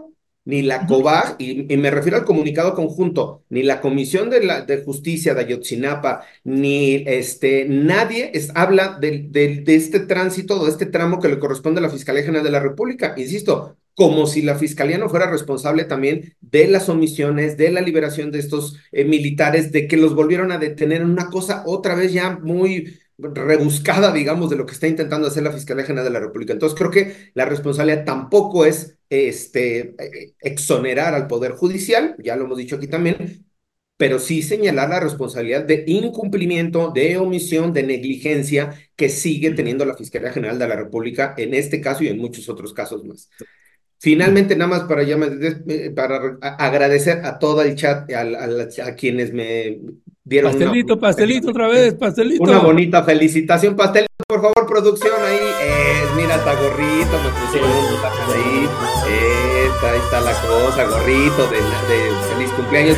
Gracias a todas y a todos en el chat por sus buenos deseos, sus bonitas palabras, sus felicitaciones, ¿no? A la, y ahí están las mañanitas, miren la, compañera Islet, que fue la que me ventaneó ahí en el chat también, gracias, eh, mi querida, por poner ahí mi, cumpleaños, pues ya me dieron felicitaciones, pastelito. Espero un festejo pronto, mi querido Ernesto, ahí te encargo. Ya, ya estás, ya estás, al rato nos ponemos de acuerdo para armar la Y con mezcal. Y con mezcal, por favor, ¿sale? Pues no, no, pues para, para David un cumpleaños sin mezcal, pues no es cumpleaños, pues. Así es. Este, pues muchas gracias, eh, mi querido David y mi querido Federico. Yo nada más termino comentando a los dichos del maxi abogado Federico. Yo entiendo que le siempre le, le eh, espanta un poco si alguien manifiesta alguna emoción o este, que, pierde el sentido de la proporción, etcétera. No, yo creo que son, me parecen gestos naturales cuando hay cuestiones que tienen que ver con el riesgo de vida de un compañero o compañero. Creo que es importante señalarlo y señalarlo con la entonación que toca señalar. Cuando un compañero está ahí, pues caminando allá en esos lugares muy expuesto, pues hay que, hay que cuidar a los compañeros y compañeras. Y eso incluiría también al ex secretario de Gobernación, eh, Alejandro Encinas, que, fue, que fue abandonado a su suerte por el ejército y ahora enfrenta una, una demanda penal, una demanda penal, Alejandro Encinas, por parte del ejército mexicano, este, por los abogados del ejército, no abogados privados, abogados del ejército. Y el presidente Andrés Manuel López Obrador volteó para otro lado, pues ahora entiendo por qué, por qué renunció eh, Alejandro Encinas, pues se dio cuenta que ese respaldo que se le había dado en aquella mañanera cuando cuestioné al presidente sobre el tema, pues fue eh, flor de un día y después pues yo la abandonó. Así que pues vamos a ver si Claudia Sheinbaum pues sí le da cobijo o no, ya estaremos viendo eso. Por lo pronto, David, Federico, muchísimas gracias. Un fuerte abrazo. Gracias. Abrazos a compañeros. Abrazos a todos. Felicidades, David. Gracias. Chao. Bueno, pues el, el cumpleaños del maxi abogado, del maxi abogado eh, David Peña, pues muchas felicidades. Está cumpliendo 30 años, fíjese, muy joven este querido abogado David Peña. Este, bueno, ahora si les parece, vamos a entrar a la siguiente entrevista eh, que tenemos, que es con Arturo, Arturo Contreras, de pie de página, a quien le ofrezco una disculpa que nos retrasamos. Eh, y bueno, eh, son dos temas que ha cubierto Arturo, como siempre, chambeando y chambeando. Un cuartel militar, cuartel militar o centro cultural. ¿Cuál será el destino de la Parián en Coyoacán. Pues vaya, vaya tema que eligió Arturo, Arturo Contreras y además le tocó hacer la cobertura pues de la marcha de Claudio X González y Lorenzo Córdoba, la llamada marcha por la democracia. Así que eh, estaríamos iniciando con el primer tema de cuartel militar o centro cultural. ¿Cuál será el destino de El Parián ahí en Coyoacán? Mi querido Arturo Contreras, buenos días, bienvenido. Buenos días, querido Ernesto. Ah, me quedan tres minutos porque tengo una entrevista a las once y media, entonces como tener que dar una disculpa a todas las personas que nos ven y nos escuchan. Ah, como lo comentabas, Ernesto, el Parián, eh, bueno, no sé si la gente que nos ve y nos escucha ubique el centro de Coyoacán. Imagínense que ustedes están parados eh, frente al kiosco y a mano izquierda les queda el edificio de gobierno o la antigua casa de Cortés, como le llaman a veces. Enfrente les quedaría una panadería y lo que era la cantina, la, la Coyoacana, ¿no? Creo que era. No, la Guadalupana, la Guadalupana, eh, que cerró desde hace unos unas décadas, hace como 10 años más o menos. Si llega a esa esquina y sigue todo derecho, va a encontrar un edificio que vaya que si parece espantoso. Está justo a las espaldas de la Prepa 6. Y estamos hablando de, como ya lo adelantabas Ernesto, el Parián. El Parián es un inmueble de 10.000 metros cuadrados, eso mide el terreno nada más, y sobre ese terreno creo que hay un sótano o dos y cuatro niveles de construcciones, digamos que es muchísimo espacio.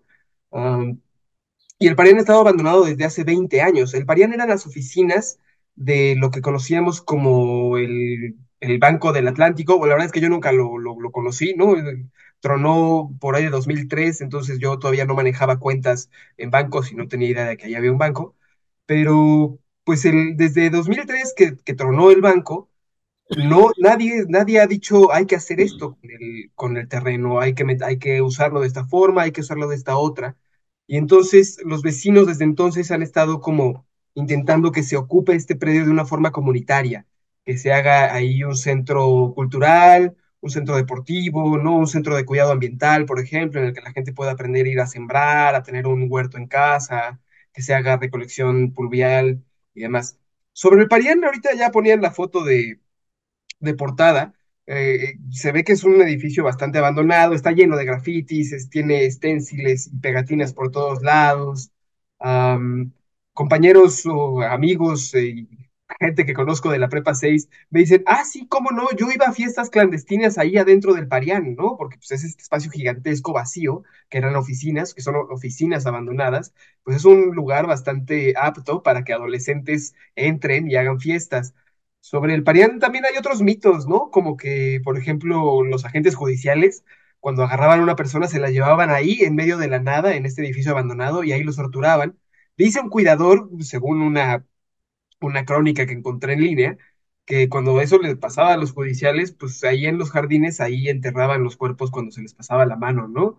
Entonces seguramente está lleno de fantasmas y de cosas así. Los vecinos lo que han intentado precisamente es despejar estas ideas, digamos que de alguna manera eh, cuando exorcizar al Parián, precisamente con la participación ciudadana. Ellos van, ponen mantas, hacen ofrendas, han habido proyecciones de cine comunitario, uh, cuentacuentos incluso, para intentar recuperar este predio. El predio no solo tiene estos mitos horribles y tenebrosos, sino también se ha sido usado para el golpeteo político. En 2018, me parece, a María Rojo, la entonces delegada de Coyoacán, se le acusó de que ella estaba comprando, de que estaba vendiendo a sobreprecio el Parián. Salió una nota, salió una publicación en estas páginas de internet en las que hay, ¿cómo se llaman? En las que se anuncian inmuebles y decía que en ese entonces los 10 mil metros cuadrados de construcción, más las construcciones, estaban valorados en 50 mil millones de pesos, 50 millones de pesos. Y supuestamente María Rojo vendió el inmueble en 10 millones de pesos, en 100 millones de pesos. Estaba valorado en 50 y lo vendió en 100. Esto es falso, porque después de que el grupo, el Banco del Atlántico, sale de México por su quiebra y abandona este inmueble, pues el inmueble queda en manos del gobierno del Distrito Federal. Entonces, digamos que no podía María Rojo andarlo vendiendo y comprando porque no era de la alcaldía, sino que era del el Distrito Federal. Más o menos por esas épocas ella decía, bueno, ¿por qué si en la alcaldía tenemos problema de que no cabemos y de que hay muchos funcionarios y las, las oficinas no les alcanzan, ¿por qué no nos vamos al Parián? los vecinos dijeron, no, no queremos que sean más oficinas porque si de por sí la calle ya está colapsada y hay muchísimo tráfico, cerca hay un montón de escuelas, entonces es, poner una oficina de gobierno aquí sería el acabose total, decían, ¿no? Entonces, eventualmente el, el Parián estaba ahí, solitario, sin que nadie lo agarrara, y más o menos por el 2000, por, las, por el año anterior, Martí Batres dijo, bueno, ¿y por qué no si ocupamos ese espacio, ponemos ahí una Guardia Nacional, ponemos las oficinas que querían de la alcaldía Coyoacán y además usamos un espacio para poner el, Banco del Bienestar, ¿no? Porque pues esto era un banco, entonces quedaría muy bien. Y entonces los vecinos tan pronto se escucharon de eso, escucharon de eso en la mañana un día y por la tarde ya estaban bloqueando y haciendo manifestaciones. Inmediatamente tuvo que salir el alcalde Giovanni para, para mediar con ellos y eventualmente tuvieron una reunión con Martí Batres para discernir y para ver qué se podía hacer con este predio. Atrás del predio está el Hospital de la Ceguera, que es una IAP, una eh, eh, institución de la asistencia privada. Es decir, que hay privados que dan dinero de manera altruista a estas instituciones que atienden de forma prioritaria supuestamente a población empobrecida. Entonces, digamos que el hospital le echó ojo también al terrenazo porque dicen es que nosotros ya no cabemos aquí, necesitamos más espacio, y eventualmente les dieron a ellos un espacio ahí en el, en el, en el Parián, en el, terreno, pero este espacio solo lo usaron para crear una sala de espera para sus pacientes, y ni siquiera repararon el techo, ¿no? Los vecinos me mostraron fotos de cómo estaba, pues tenía el techo caído, habían goteras, olía humedad, era un pésimo espacio para tener a los pacientes no se, no se invirtió más en el, en el terreno, en el espacio desde el hospital, porque el hospital tenía que pagar, digamos, una contraprestación porque el gobierno se lo prestara de 300 mil pesos mensuales. Entonces, digamos que no le salía y no podían invertir en ello. Entonces, a partir de la última plática que tuvieron los vecinos junto con Martí Batres, se dijo que se podía usar la mitad del espacio para que el Hospital de la Ceguera expandiera su operación y la otra mitad podía ser usada para precisamente crear un centro cultural los vecinos dicen, bueno, nosotros queremos que sea un centro cultural, pero que tenga un programa o, una iniciativa de gobierno detrás, para que se mantenga, para que esté ahí y para que pueda prevalecer en el tiempo. Entonces, los vecinos ahora, viendo lo que son los pilares y viendo lo que son las utopías, pues lo que nos comentan es, claro, nosotros queremos una utopía, No queremos este centro donde puedan venir los jóvenes, donde puedan venir los adultos de, la tercera edad, convivir, crear comunidad y empezar a, a desarrollarse juntos, ¿no? Me parece que justamente ahorita en pantalla están poniendo la imagen de, lo, de donde tomó el nombre. Uno dice, bueno, ¿y por qué se llama el Parián? ¿No? Si el Parián estaba allá en el centro, no, no era el mercado este gigantesco que estaba en el Zócalo, ¿qué pasó? Y hay otros más con Dechi que digan, no, no, no, a ver, espérame, el Parián está ahí sobre Álvaro Obregón y es un pasaje comercial. Bueno, pues el Parián de Coyoacán también iba a ser un pasaje comercial por allá por los 50, cuando se vendió el terreno, y la idea era hacer como la primera plaza comercial del México moderno. Ah, pues no les fue muy bien, no, no funcionó muy bien el Parián, tuvo que cerrar y eventualmente después eh, fue que el banco tomó, tomó las oficinas y, bueno, toda la historia que les he contado. Un poco esta es la historia del Parián. Ojalá nos escuchen desde la jefatura de gobierno y desde, desde el gobierno de la alcaldía de Coyacán y, y escuchen sobre todo a los vecinos, ¿no? Porque creo que tener una utopía ahí sería una cosa, pues, increíble. Bueno, pues eh, jefatura de gobierno, Martí Batres, si nos está escuchando por ahí, eh, alcaldesa, este, también si nos está escuchando por ahí, todas las autoridades que toque, pues a ver, a ver quién hace su chamba y quién quita, quién quita y le hacen caso a Arturo Contreras y le hacen caso. No, a mí no, a los vecinos de. déjame terminar, no me interrumpas, muchacho. Este, le hacen caso a Arturo Contreras y particularmente a las vecinas y a los vecinos. De ahí que ellos sabrán qué es lo que quieren, así que hay que darle una oportunidad a la palabra a los vecinos y a las vecinas de ahí. Mi querido Arturo Contreras, pues ya te tomamos minutos de más, sabemos que ya tienes la otra entrevista. Así que muchísimas gracias, Arturo. Te mandamos un fuerte abrazo y seguimos al habla. Seguimos al habla. Hasta luego. Hasta luego. Gracias, Arturo. Pues es Arturo Contreras, ya andaba muy carreado y es que nos retrasamos para entrar. La otra entrevista que teníamos con Cafo no se va a poder, no puede conectarse. Aprovecho para leer algunos de los comentarios que usted amablemente nos ha estado haciendo en, este, en esta transmisión. Livia Anastasia, no solo es lamentable es indignante para las familias de los desaparecidos. Están dolidos e indignados con este gobierno. El presidente también ha sido insensible en el trato dado a las víctimas. Carlos Daniel, al ejército hay que quitarle poder. Incluso los generales no deberían ser secretarios de Estado. Eh, eh, dice también, se debería crear una secretaría de defensa y debería estar en manos de un civil los militares hay que sacarlos del gobierno, son peligrosos. Isabel Elizondo, Ayotzinapa fue una exageración de poder en este ejército, de este ejército que es el de, mucho tiempo que lleva en las calles. El ejército siempre es un peligro para el pueblo. Eh, Beatriz Alonso, lo raro que defensores del Centro PRO abogaron por liberar a los militares eh, podría opinar sobre eso. No, no abogaron por eso, eso es mentira, este, Beatriz Alonso. Lo haya escuchado, de donde lo haya escuchado, sea del dicho del presidente de la República o de cualquier otra persona, eso es mentira. Está el documento que ya se hizo público, lo publicamos en mi artículo, lo publicamos en un hilo, lo publicó el Centro PRO en sus redes sociales, y esa es parte de la preocupación e inconformidad que tenemos. Porque es, es, es, una, es infodemia. Si usted escucha que el presidente dice lo que no mancha tizna, bueno, lo que nosotros no estamos de acuerdo es que el presidente tizne y manche el trabajo del Centro de Derechos Humanos Miguel Agustín Pro Juárez. Este es un trabajo invaluable. Hemos colocado una larga lista de los casos de los que el presidente no ha puesto atención en ninguno de esos casos, ni ha entrado en defensa, por ejemplo, de las 11 compañeras que fueron torturadas sexualmente en San Salvador Atenco cuando Enrique Peña Nieto era el gobernador del Estado de México y Vicente Fox era el presidente de la República. Recuerde usted que ahí en ese, en ese entonces Era el 2006, eran las elecciones.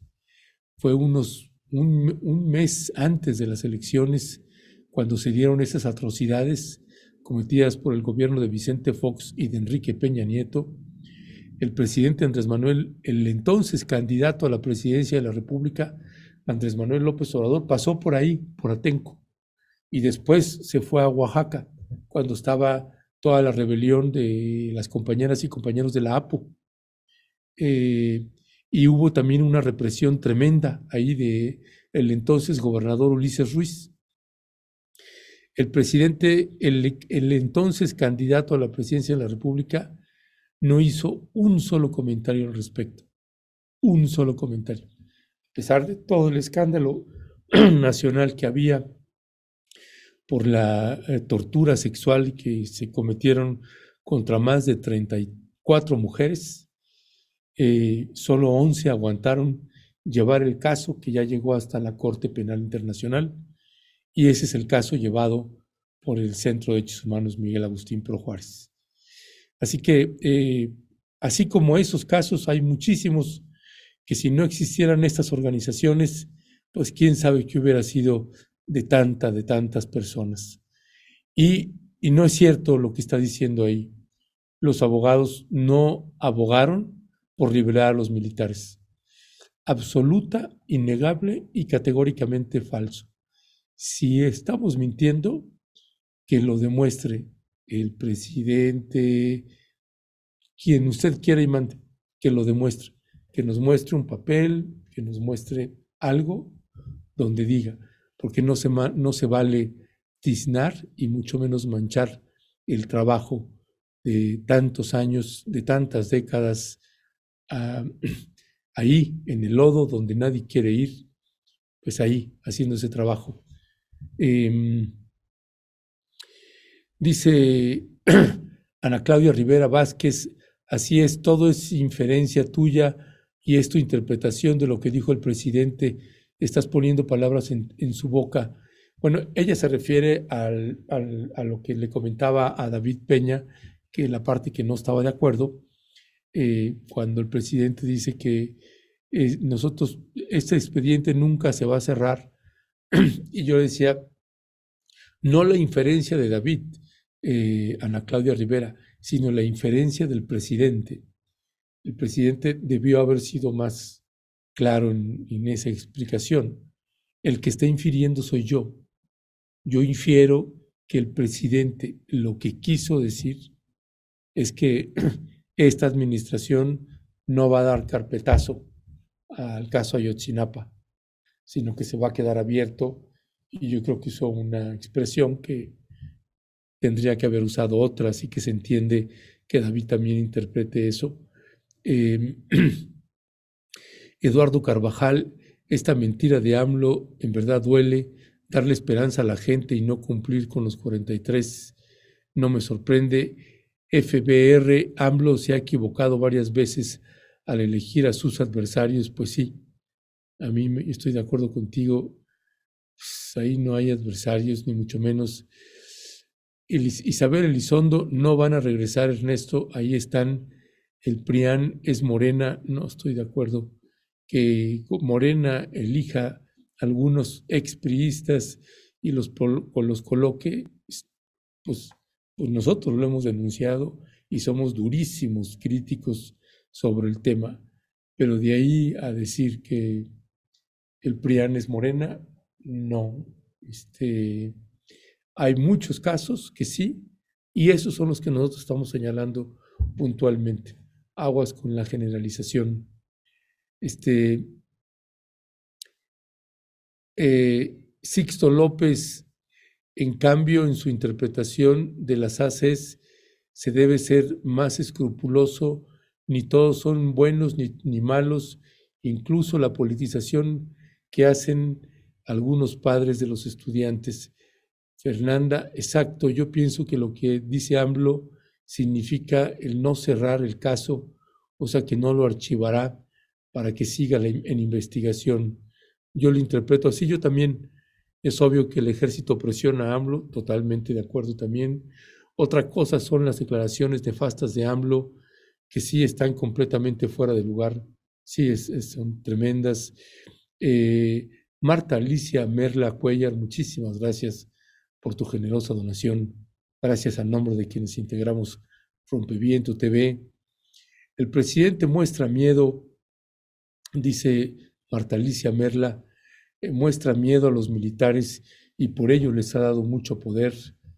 FBR, una Secretaría Civil con García Harfush a la cabeza, sería mejor que una Secretaría Militar. Son iguales, son igual de dañinas, pues sí, ambas. Creo que tendría que ser un civil. Este Ernesto Fragoso, yo no entiendo por qué no se modifican las leyes para subordinar al ejército a una ley superior a la que rige este. Pues sí. José Reina, deberíamos deshacer al ejército, ya no realiza las tareas para las que fueron creados. Mira, es que yo creo que el presidente ha acertado, desde mi punto de vista, en asignar y en usar al ejército para muchas obras públicas, carreteras, aeropuertos, este, distintos proyectos que pueden desarrollar ingenieros militares. Me parece un, un gran acierto porque incluso reduce de manera importante los gastos, los gastos del gobierno, porque las empresas privadas son extraordinariamente caras y el ejército creo que puede hacer los trabajos que ha estado haciendo. Yo no tengo eh, discrepancia en esa parte. Eh, tengo discrepancia en que siguen cometiendo graves violaciones a derechos humanos y se han encargado de ocultar la información real de lo que sucedió eh, con los normalistas de la Escuela Normal Rural Raúl Isidro Burgos. Y varios delitos, ejecuciones, masacres que han cometido en esta administración, particularmente el decimosexto regimiento de caballería motorizada destacamentado ahí en Nuevo Laredo, Tamaulipas. Dice Carlos Daniel, en Chile el Ministerio de Defensa está en manos de un civil. Cristina Cabrera, coincido de que los generales exsecretarios de defensa son todos, más, más todos los candados que crearon para seguir robando Imaginen el cansancio mental y emocional del presidente que cada día está lidiando. Pues sí, hay, hay muchos comentarios al respecto. Dice, dice eh, FBR, cuidado por aquí en Coyoacán, desafortunadamente gobierna. Estoy ya pasando a la entrevista con Arturo eh, Contreras, del tema de Arturo Contreras Desafortunadamente gobierna el PAN y ese terreno sería ideal para su cártel inmobiliario. Laura Ronquillo, el hermoso edificio de la banca corporativa de Banco del Atlántico, mis mejores años en, en banco, qué lástima que ya está en desuso, podría ser una cara de cultura y museos Ana María Vázquez, ¿cómo estás, Ana María? Dice María Rojo, la que compró casota en Coyoacán y usó el presupuesto en macetones inservibles. Sí, muchas críticas a la gestión de María Rojo, tiene razón Ana María Vázquez, Laura Ronquillo. Eh, ahí eran las oficinas del Banco del Atlántico, ahí estuve trabajando algunos años. Eh, Dice Adriana Cos, ojalá regresen el programa a un horario más tempris, empezar a las 10, es tarde. Eh, Irma Arce, Coyoacán carece de cultura comunitaria. Eh, Marisela García, ahora dicen que el presidente se equivoca, antes callaban todo, si borraron todo de donde se saca la información, pues quién sabe qué medio de comunicación veía usted, María Marisela García Cortés, aquí siempre hemos sido críticos del presidente y siempre hemos reconocido los grandes eh, logros que ha tenido el presidente Andrés Manuel López Obrador. Y así va a seguir siendo. No lo vamos a modificar. le guste, a quien le guste, pues esa es una decisión editorial. Pues con eso estamos llegando al final de esta emisión. Hoy es eh, lunes 19 de febrero, eh, son las 11 de la mañana con 49 minutos. Eh, lo invitamos hoy a las 8 de la, 8 de la noche a Mirada Crítica en una emisión más de Héctor Javier Sánchez, Mirada Crítica. No se lo pierda, nos vemos a las 8 de la noche con Héctor Javier Sánchez. Gracias todas, gracias siempre.